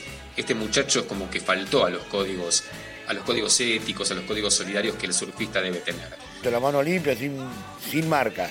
Eh, también traigo a colación una persona por la que tengo el mayor de los respetos, a la par de Fernando Aguirre, que es Daniel Gil, quien tiene su escuela de surf en Waikiki, en Mar del Plata, Kikiwai, donde él también está haciendo una gran campaña en favor del surf, en favor de que los chicos aprendan a surfear de ya desde pequeños, volcar sobre ellos los códigos básicos del surf, que tienen que ver justamente con el respeto no solamente a la naturaleza, al mar, sino además eh, la convivencia entre los mismos este, surfistas, ¿no? Lógicamente. Y se me ocurrió rescatar algo muy interesante, y yo con esto ya cerraría mi columna de hoy, porque como les digo, lamentablemente se ha suspendido todo, lamentablemente no tenemos torneos eh, en ningún lugar del mundo, para poder ver a los surfistas de vuelta sobre sus tablas, regalándonos un buen tubo o de pronto un, un, este, un buen take-off. Bueno, vamos a tener que esperar un tiempo y creo que va a ser hasta el año que viene en principio, ¿no? Y como digo yo, ¿no? Cruzando los dedos para que nuestros surfistas argentinos hagan el mejor desempeño y nos dejen bien parados ante el mundo en los Juegos Olímpicos de Tokio.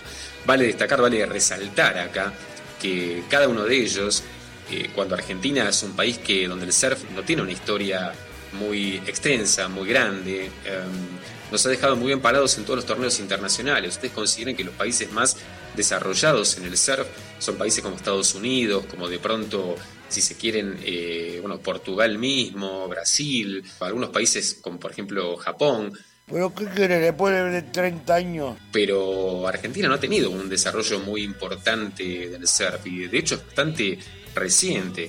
Y sin embargo los surfistas argentinos han hecho han ganado medallas. Tenemos cinco medallas de oro ganadas en diferentes torneos que no eran olímpicos por cierto obviamente no el olímpico viene ahora por primera vez Esto nos ha dejado muy bien parado frente al mundo para un país donde de pronto con un gran litoral marítimo su práctica del surf ha sido bastante acotada bastante mm, restringida si se quiere un deporte que yo contaba en enero en el programa de mi amigo el negro que durante la dictadura militar argentina fue prohibido eh, prohibido porque, claro, la- la- el, el valor fundamental del surf y del surfista es la libertad, ¿no? Entonces, obviamente, eh, era un valor que no, no iba de la mano, no, no generaba simpatía en, la, en aquella es- espantosa dictadura que gobernó nuestro país en la década del 70, ¿no? Bueno, sin más palabras, quiero cerrar este, este, esta columna con algo que rescaté que es muy interesante y que tiene que ver con una respuesta que Fernando, querido Fernando Aguerre le da a un periodista de la revista Olé, quien le pregunta, le pide, ¿no? Un mensaje para cerrar este reportaje, ¿no? Para los surfistas y para los argentinos, le pide el periodista. Y Aguerre dice, en pocas palabras, esto que me pareció muy rescatable. Dice, el mensaje para el mundo del surf es aguanten tranquilos, muchachos.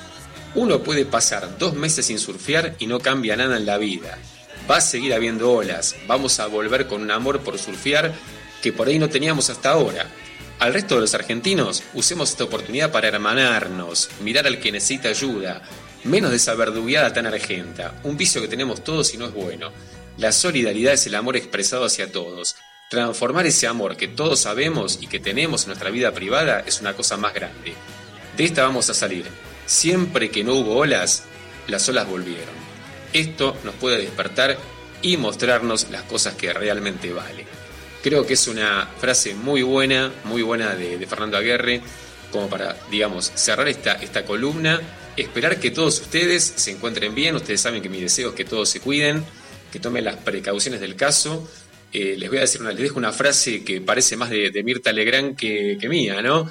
Pero les voy a decir, este, muchachos, eh, hay que cuidarse sin descuidarse, ¿verdad? Y con esto, mis queridos surfistas, los voy dejando, les mando un gran abrazo y que tengan un- una muy buena noche y una muy buena semana para todos.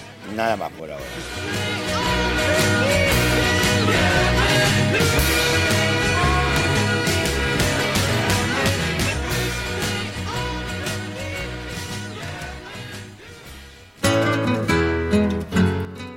Muy bien, esta fue la segunda parte del comentario sobre surf de el señor Cacho de la Bianca, conocido como Cacho Surf o bautizado como Cacho Surf por el señor Trapito Gesaga.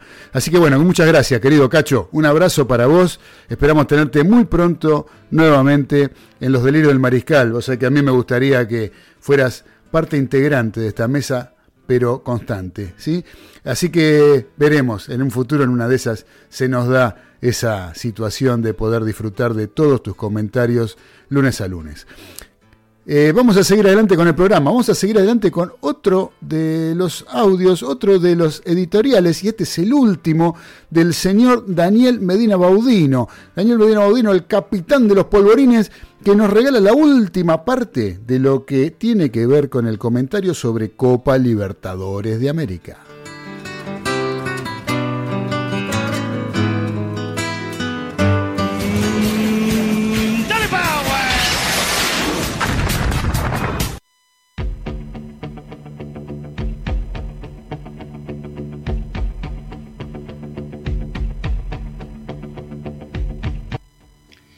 Mariscales, bloque final de la Copa Libertadores de América y con mucha información, así que la tengo que decir no tan rápido, pero muy comprimida.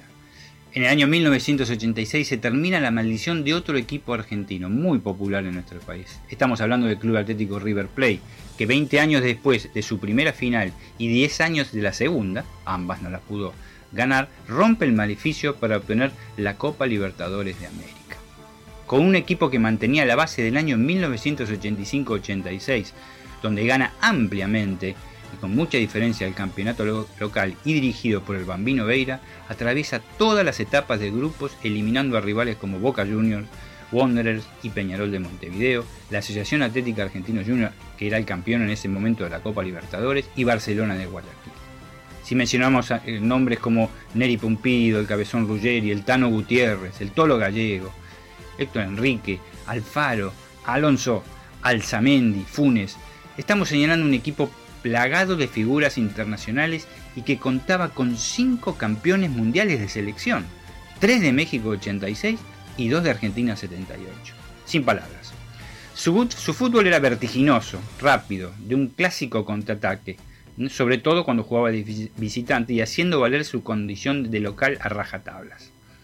Disputa la final contra América de Cali, derrotándolo en Colombia en el Estadio Pascual Guerrero por 2 a 1 con goles de Funes y Alonso, para luego también vencerlo en Núñez ante 75.000 almas en una noche muy lluviosa, 1 a 0 con gol del inolvidable Búfalo Funes.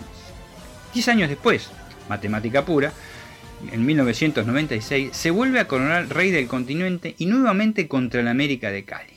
Cae en Colombia 1 a 0 y triunfa 2 a 0 en el Monumental con un doblete de su goleador y joven, Hernán Crespo, con un equipo donde brillaba uno de los mejores jugadores uruguayos de la historia. Estamos hablando del príncipe Enzo Francescoli y bajo la dirección técnica de otro Gloria Millonaria, Ramón Ángel Díaz, el pelado Díaz. En el año 2015, con la irrupción en la conducción por parte de Marcelo Gallardo, otro símbolo del club, obtiene su tercera Copa Libertadores a expensas de Tigres de México, con un empate a cero en el Distrito Federal y ganando ampliamente en Núñez en otra tarde lluviosa, vaya casualidad, en otra noche lluviosa mejor dicho, 3 a 0 con goles de Lucas Alario, el uruguayo Carlos Sánchez y Ramiro, Ramiro Fures Mori. El tricampeonato ya estaba nuevamente en la vitrina de Núñez. No podemos dejar de mencionar a clubes que obtuvieron la Copa Libertadores en una sola vez, en una sola ocasión. Esto es materia del Club Atlético Argentino Junior, que en 1985, con un equipazo, un verdadero equipazo donde deslumbraba un jugador que recién despuntaba y se llamaba Borghi, logra la Copa Libertadores de América en Asunción ante América de Cali, cuando no, y disputa después una final intercontinental inolvidable con la Juventus. Vélez Arfield es otro de los equipos que la conquistaron en el año 1991 de la mano de Carlos Bianchi y derrotando nada más y nada menos que al bicampeón, un terrible, tremendo equipo brasileño que era el Sao Paulo. Y por último, el Club Atlético San Lorenzo de Almagro, que logra la tan ansiada Copa Libertadores para sus hinchas en el año 2014 y ante Nacional de Paraguay.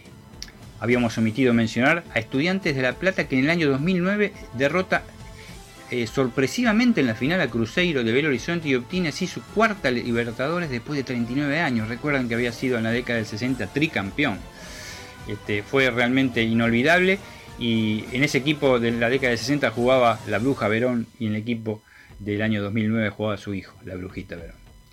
Para el final debemos mencionar cuatro títulos continentales para el Club Atlético Boca Juniors. El año 2000 ante Palmeiras, 2001 ante Cruz Azul, 2003 ante Santos de Brasil, todas bajo la conducción de Carlos Bianchi, que repetía lo hecho en Vélez, y por último en el año 2007 bajo la conducción de Miguel Ángel Russo contra el gremio de Porto Alegre.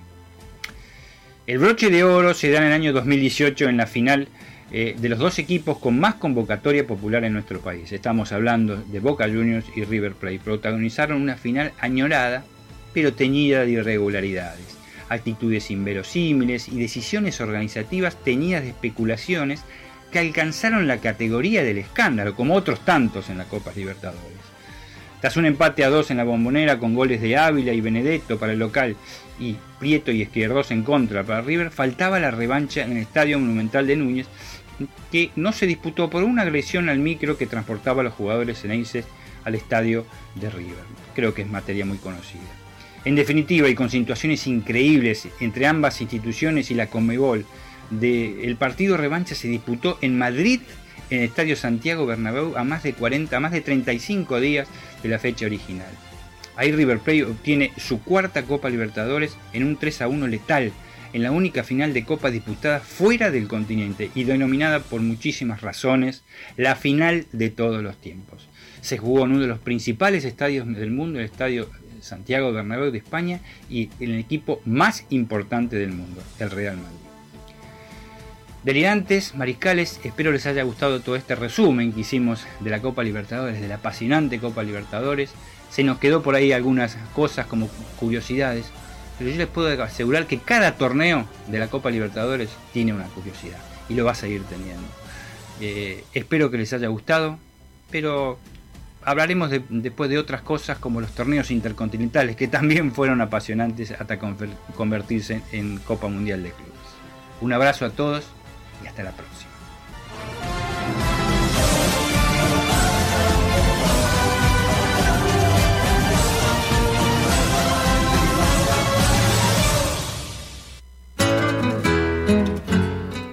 Gracias, querido Dani Medina. Te mandamos un fuerte abrazo, te agradecemos profundamente eh, por este audio y este compendio de la Copa Libertadores que viene bárbaro porque justo se están cumpliendo los 60 años de la primera edición de la misma. Así que habría para hablar muchísimo de Copa Libertadores, ¿no? Para hacer estas cositas cortas. Solamente yo creo que de la final del 2018 entre River y Boca eh, hay para hablar un programa entero, ¿sí? Eh, muchas cosas se pueden decir, muchas cosas se pueden hablar, cada uno tendrá su opinión. Lo que creo que nadie puede dejar de reconocer es que ha sido el partido más importante en la historia del fútbol sudamericano y yo me animaría a decir mundial, a nivel clubes, ¿no? Hablamos a nivel clubes, no a nivel selecciones. Los campeonatos del mundo son mucho más importantes, yo creo. Pero yo creo que a nivel clubes, en el mundo no hubo un partido tan trascendente como este River Boca. ¿Por qué? Porque es la primera vez que se disputaba una final en el mundo entre dos equipos una, final continental, ¿no? En el mundo, entre dos equipos que son eternos rivales, entre clásicos rivales de toda la vida. Fue la única vez que se disputó y la única vez que este, tuvo, claro, eh, por tratarse de la Argentina, este, este, todo este rebusque y todo este problema que tuvimos, que se tuvo que terminar de jugar la Copa Libertadores de América en Europa. Ahora, este, yo creo que lo de River es más que meritorio, fue un partido tremendo que ganó River, impresionante y creo que no cabe ningún tipo de, excusas para decir que River no fue un justo campeón en esa copa, en la final que le gana al eterno rival. Hay muchas cosas para decir. Eh, con respecto a Carlos Bianchi, lo nombraste varias veces. Yo creo que. Eh, yo no creo que sean. Esto lo tiro como, como tema, inclusive para algún otro momento. Es de decir, ¿todas las copas tienen el mismo valor? ¿No? ¿Tienen todas las mismas, el mismo valor? Yo creo que no. No es lo mismo, siempre pongo ejemplo la Copa Suruga, ¿no? Se cuenta como una Copa Internacional. ¿Por qué? Porque hay plata de por medio, pero en realidad, es, eh, una Copa Libertadores, eh, ¿cuántas Copas Suruga eh, equivalen? La Copa Sudamericana no tiene el mismo valor que la Libertadores. La, no sé, así yo creo que podemos ir diciendo varias cosas. Y las Copas Libertadores y finales ganadas entre sí también yo creo que no son lo mismo una que otra. No es lo mismo. River nunca ganó una final por penales. Siempre lo ganó jugando en la cancha. Cosa que no pasa, no puede ser lo mismo Carlos Bianchi, donde ganó con Vélez por penales, donde lo mataron a pelotazos contra el equipo de San Pablo en Brasil, donde fue un partido que mereció perder 5 a 0. Bueno, lo termina eh, perdiendo por la mínima diferencia y van a penales y termina disputando los penales y ganando como siempre Carlos Bianchi. En Boca, otro tanto, Boca, en Boca ganó finales y en Vélez y en Boca instancias intermedias también la definió por penales. O sea, y siempre a favor.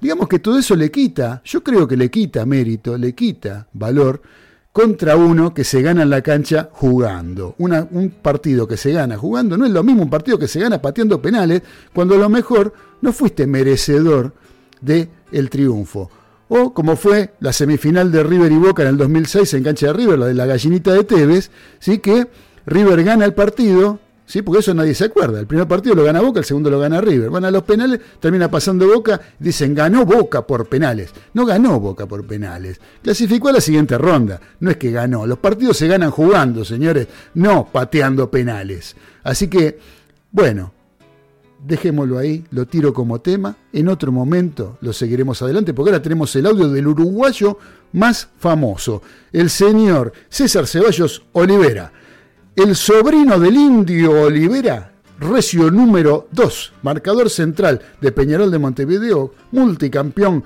con los aurinegros que no corrían a nadie, ya no corrían a nadie hacia el vestuario cuando perdían un partido. Ya era otra época, no la que decía Dani. Así que Vamos a escucharlo a César con un montón de consejos y después pegadito va el tema que eligió el señor Ezequiel Galito. Después la tanda y seguimos con el último bloque de los delirios del mariscal en cuarentena.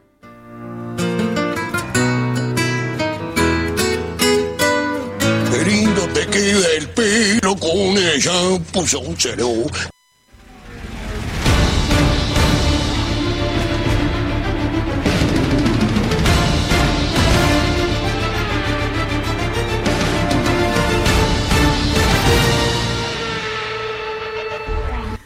Hola, ¿qué tal Mariscales? ¿Cómo les va? Buenas noches a todos, espero que anden bien.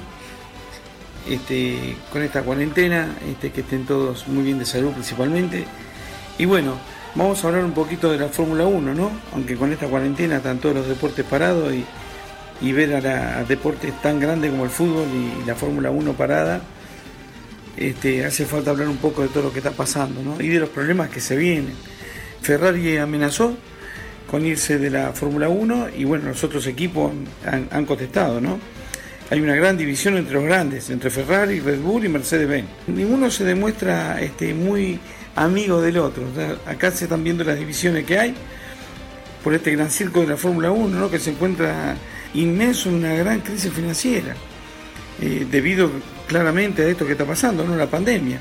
El campeonato no empezó y canceló nueve carreras y no se sabe a, ciencia cierta cuándo puede comenzar. Se han cambiado este, algunos modos eh, en el tratamiento económico que tiene la Fórmula 1, se ha pasado de 160 millones del límite a 135 de cara al 2021, pero la FIA y algunos jefes de equipo no quieren que la suma sea esa, quieren bajarla a 90 millones.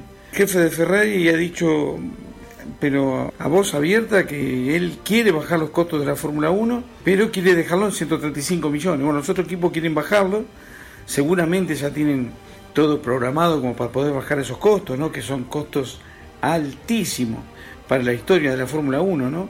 a dónde se han ido los costos de, lo- de los equipos de Fórmula 1 para poder competir en un año.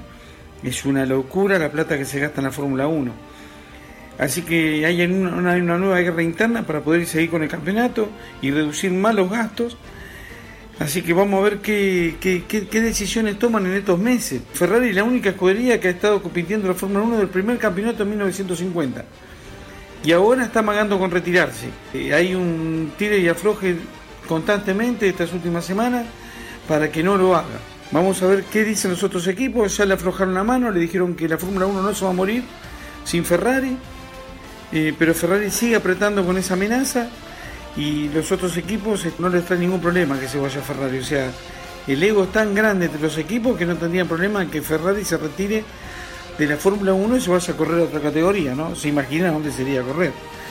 Este, si Ferrari amenaza con irse de la Fórmula 1, automáticamente desembarcaría en los Estados Unidos, que sería una cosa increíble. No hay que olvidarse tampoco de las empresas que juegan atrás de, todo esto, ¿no? En, lo que está atrás de cada equipo de Fórmula 1, que es una cosa majestuosa la plata que maneja esta gente, es, un- es una cosa increíble. Vamos a seguir de cerquita lo que va pasando con esto, que es día a día. Sinceramente no es algo que, que se va a solucionar en los próximos meses, ¿no? Pero bueno, es- esa es la primera noticia que tenemos de la Fórmula 1, para que ustedes vayan sabiendo que es, la verdad es una bomba, que Ferrari se quiera ir de, la Fórmula 1. La verdad que es increíble. La verdad que no, no lo puedo creer todavía. Pero bueno, vamos a ver qué sucede en estos meses. Cuando empiece el campeonato 2020, que va a ser de carreras muy cortas, este, vamos a tener campeonatos, el campeonato corto, con muchas menos carreras, y aparte de eso, lo más probable es que se corran este, hasta dos carreras por semana, para poder adelantar todas las carreras que fueron suspendidas. ¿no? Cualquier noticia que tengamos de esto, vamos a seguir, pero la verdad que es, es una bomba, que Ferrari se quiera ir de la Fórmula 1 y amenace con retirarse de- del circo de la Fórmula 1 es, es- es una cosa increíble.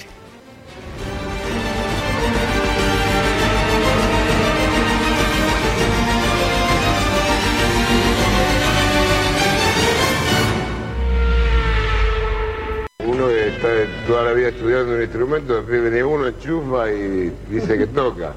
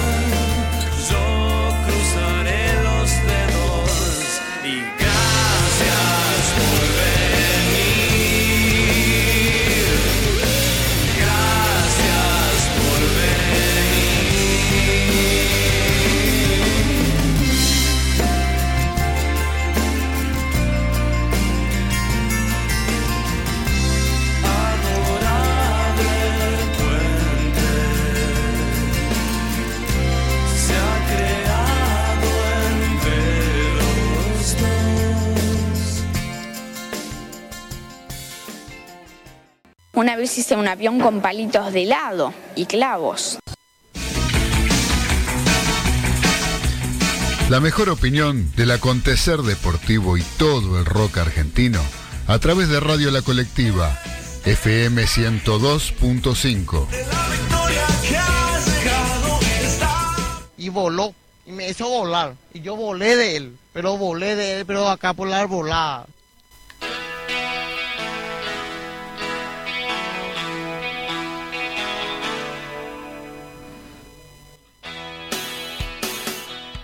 Ya damos comienzo al último bloque de esta emisión en cuarentena de los delirios del mariscal, que está hecho desde casa, con los elementos técnicos que contamos. Les pedimos disculpas si algo no sale bien técnicamente o por lo menos no sale con la calidad a la que estamos acostumbrados que nos da nuestra operadora técnica Liana Rodríguez, que le mandamos un beso de paso, ya que seguramente estará escuchando este programa. Le mandamos un beso Liana y te agradecemos como siempre acá en la colectiva FM 102.5 y a través de internet por www.lacolectiva.org.ar. En los títulos, cuando arrancamos el programa, cuando hablábamos de los títulos de, los delirios del mariscal, uno de los que hablamos fue sobre la elección que puede consagrar a Agustín Pichot como el nuevo presidente de la World Rugby. O sea, es como ser presidente de la FIFA, una cosa así. Va a haber una elección que ya empezó y que va a durar hasta el miércoles o jueves de acuerdo al horario que se tome, ¿no? Porque hay algunos que dicen el miércoles, otros el jueves. Bueno, depende, si toma el horario de, Europa o el nuestro, veremos, este es miércoles o jueves. Hasta ese tiempo, hasta, hasta ese día de la semana, tienen eh, tiempo de emitir los votos los 24 dirigentes que tienen que mandar por mail los 51 votos que se juntan. ¿Por qué? Porque es voto calificado. Y ahora vamos a explicar cómo es esto del voto calificado.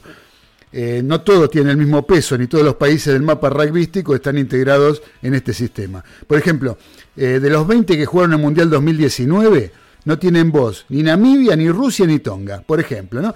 O sea, hay toda una cuestión, una cantidad de cosas que hacen, que son, las cosas que realmente quiere cambiar Pichot y que por eso tiene el apoyo de muchas federaciones.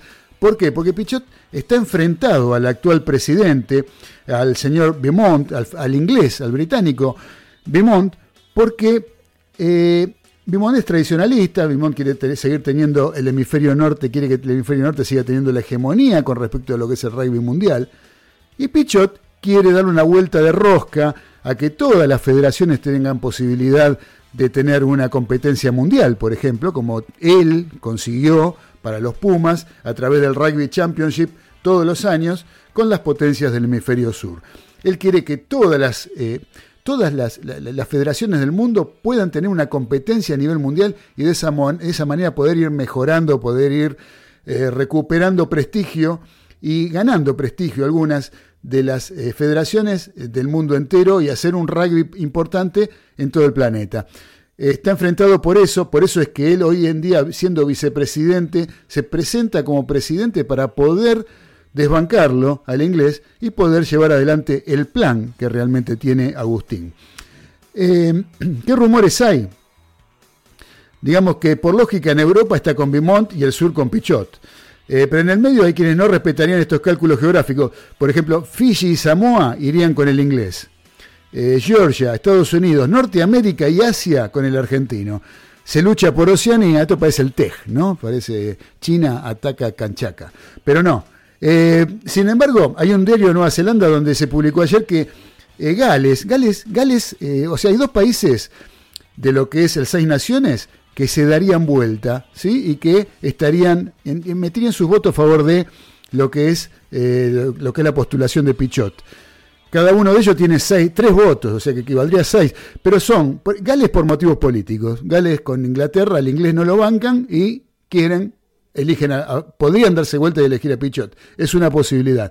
Y la otra es Irlanda. Irlanda quedó resentida con el inglés porque eh, el inglés apoyó una candidatura del Mundial 2023 que recayó en Francia, ¿sí? dejando de lado a Irlanda, que era la que estaba postulada como con mayores posibilidades.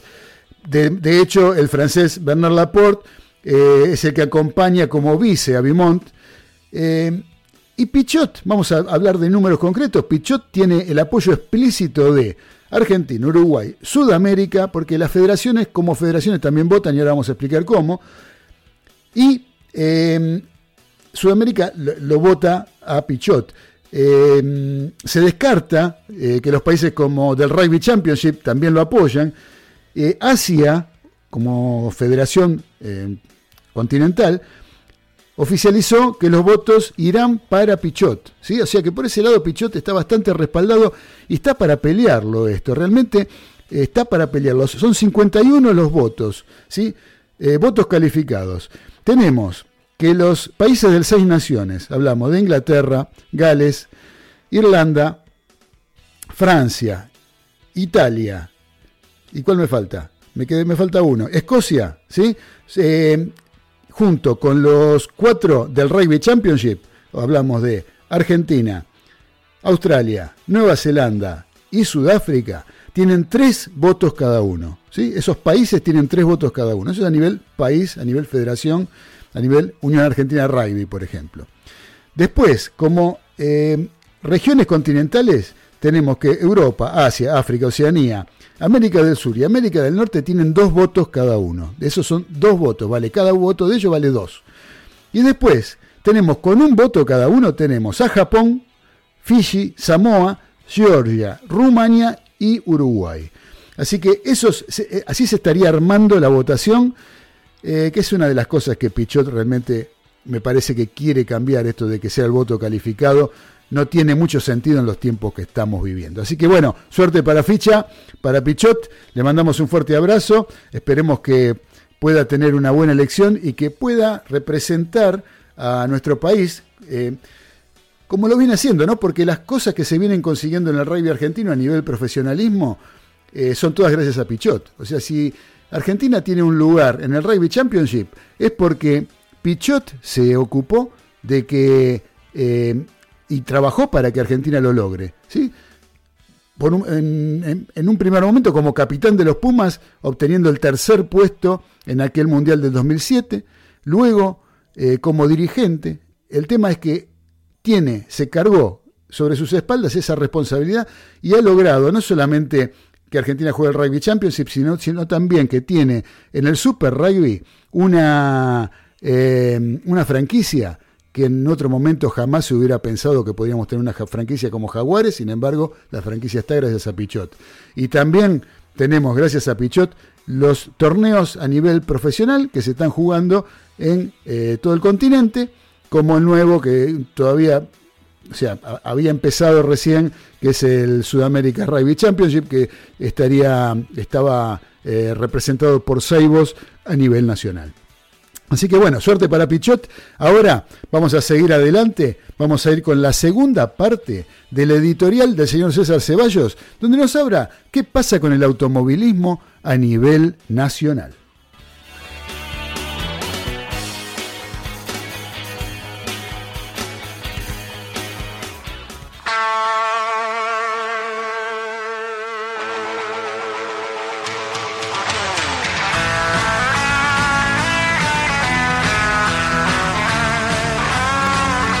Bueno, Mariscales, bueno, acá seguimos hablando un poco más de, los autos, del automovilismo.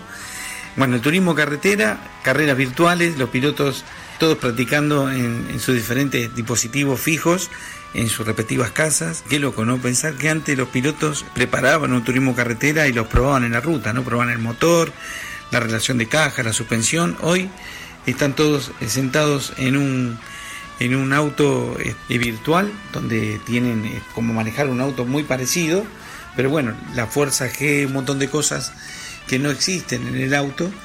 Este simulador, como le dicen ellos, no es tan parecido al auto, ¿no? Hay una enorme diferencia entre manejar un simulador y un auto verdadero.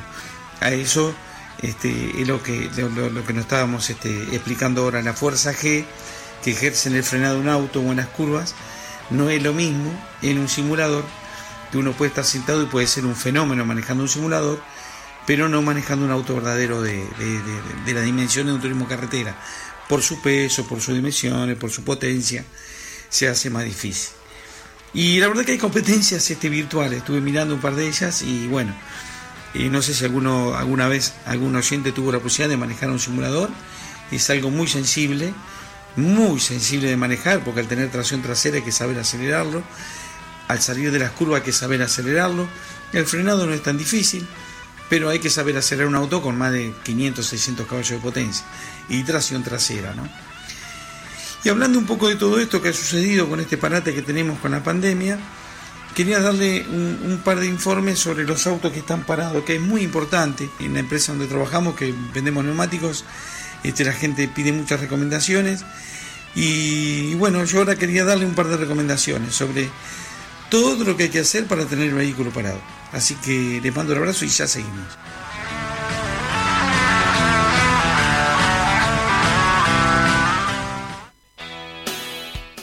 Parece mentira, ¿no, mariscales?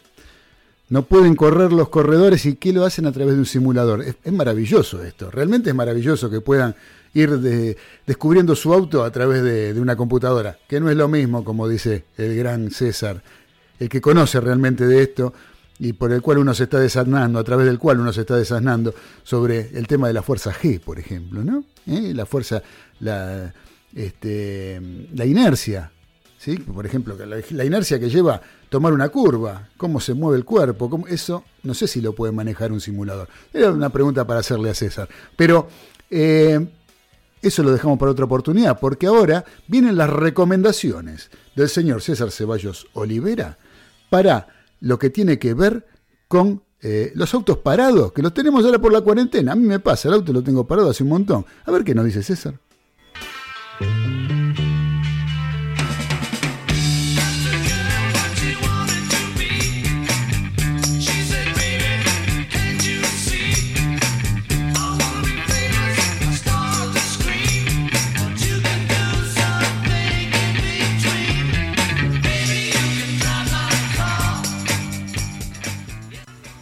Bueno, acá volvimos con el tema de los autos parados, ¿no? Con todo este bolonque que tenemos de la pandemia, los autos no están exentos de lo que está sucediendo. No, no, no. no. Bueno, lo principal, el problema más grave que tienen los autos al pararlos son dos. Una es la batería y otra son los neumáticos. Yo les aconsejo, si el auto va a estar parado un tiempo más, porque hay muchos rubros que todavía no están exceptuados para poder salir a trabajar, es que le den la presión máxima a cada neumático.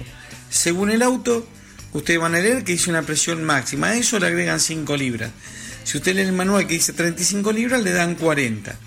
Y en lo posible que no le puedan inflar la goma porque no lo pueden sacar, porque la estación de servicio está lejos, no, no quieren sacarlo porque no quieren correr el riesgo de hacer 10 cuadras o 15 cuadras, lo que yo le aconsejo es moverlo el auto hacia adelante y hacia atrás para que no queden los neumáticos en la misma posición. Eso es algo muy importante para que no se deformen. El neumático, al estar mucho tiempo parado, la parte de abajo del neumático al estar parado queda como plana. Entonces el neumático después cuando se empieza a usar el auto, de tanto tiempo parado, el neumático sufre una pequeña deformación, después con el tiempo eso se va grabando y después no se le puede sacar la vibración y hay que reemplazar el neumático. Recordemos también que los precios de los neumáticos no están baratos. Eso que vendo neumáticos, ¿no? A mí me favorece igual que lo dejen quieto, pero no, tengan en el movimiento los autos justamente para que los neumáticos este, no se mantengan en la misma posición. Después con el tema de la batería, también es muy importante, si pueden hacerlo una vez por semana, dejarlo en marcha 5 minutos. Con eso hacemos que el alternador en 5 minutos no prenda el electro, no encienda ninguna parte eléctrica este, del auto auxiliar, la batería quede siempre muy bien cargada. Y también les recomiendo, si la batería tiene más de 4 años, y si pueden eventualmente cambiarla antes que las deje a pata. Porque normalmente las baterías pueden estar muy buenas, el auto puede tener muy pocos kilómetros, pero tiene una cierta cantidad de tiempo de uso. Se compra otra. Y le soy sincero, 4 o 5 años es un nivel altísimo de uso, por más que el auto tenga 5.000 o tenga 100.000 kilómetros. Seguro que si tiene 100.000 kilómetros ya fue reemplazar la batería porque se usa más. Lógicamente. Me ha pasado con clientes que usaron el auto muy pocos kilómetros y las baterías no son más como antes. Vio que an- antes ustedes iban, se iba descargando la batería y ustedes la cargaban, la cuidaban. Hoy no, hoy pueden andar bien un día, al otro día de la mañana ustedes se levantan y no tienen más batería. Así que esos son los consejos que le damos acá desde lo del Hilo Mariscal para cuidar el auto y cuídense, hagan caso, este, quédate en casa. Les mando un abrazo a todos. Les mando un saludo, Lauri. Nada más por ahora.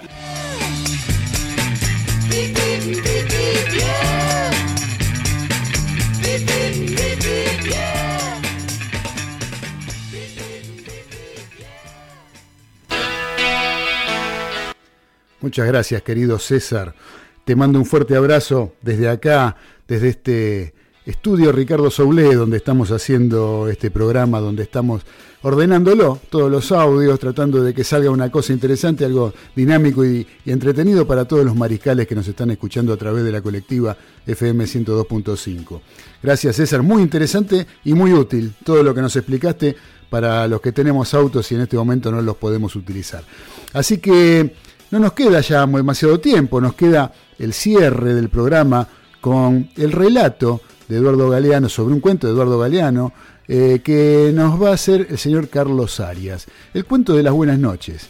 Le quiero agradecer a todos, eh, a Ezequiel Galito, ¿no? Porque no dije que el tema de Cerati que escuchamos antes era pedido por Ezequiel Galito. La verdad no me acuerdo si lo dije o no, pero si no lo dije lo digo ahora y le quiero agradecer que él haya recomendado este tema. No es Cerati de mis artistas preferidos, de mis músicos preferidos, pero hay que reconocer eh, lo que la gente elige. Así que gracias Ezequiel. Gracias a todos los que nos dejaron audios, a César, al capitán, no quiero olvidarme de nadie, Cacho Surf, al señor Trapito Gesaga, a todos ustedes que estuvieron escuchando este programa en esta época de cuarentena. Estamos tratando de hacerles un poco de compañía para que no salgan de casa y se queden cuidándose para poder cuidar a los demás. Muchas gracias a todos los mariscales, gracias a, la colectiva por dejarnos permitir, por permitirnos tener este espacio a través del cual poder expresarnos y poder comunicarnos con toda la audiencia de esta prestigiosa radio.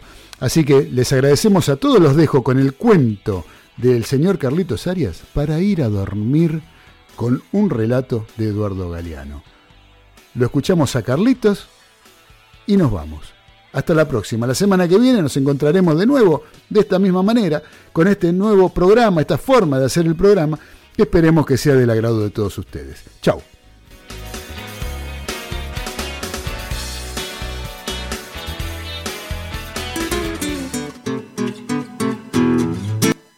El hincha, Eduardo Galeano.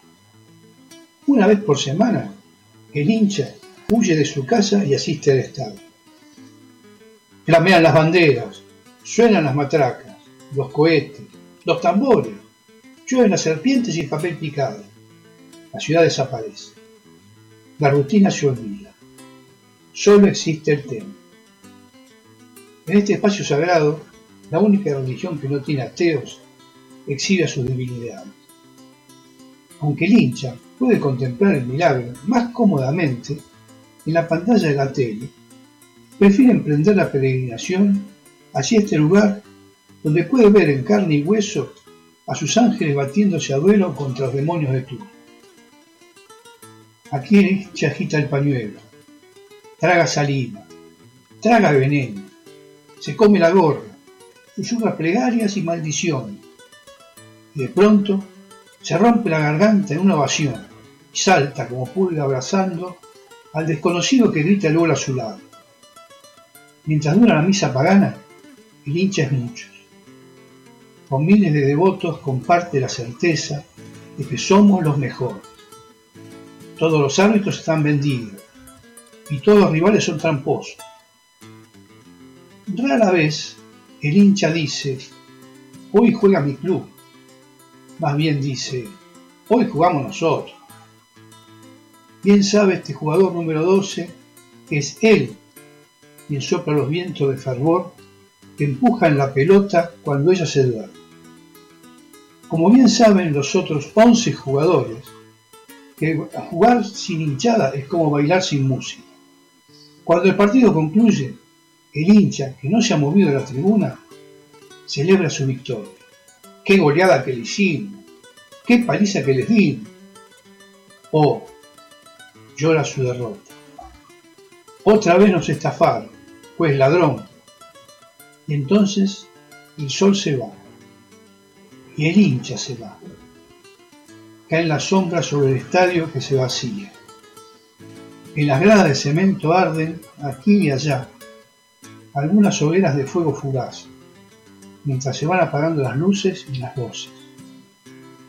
El estadio se queda solo y también el hincha regresa a su soledad.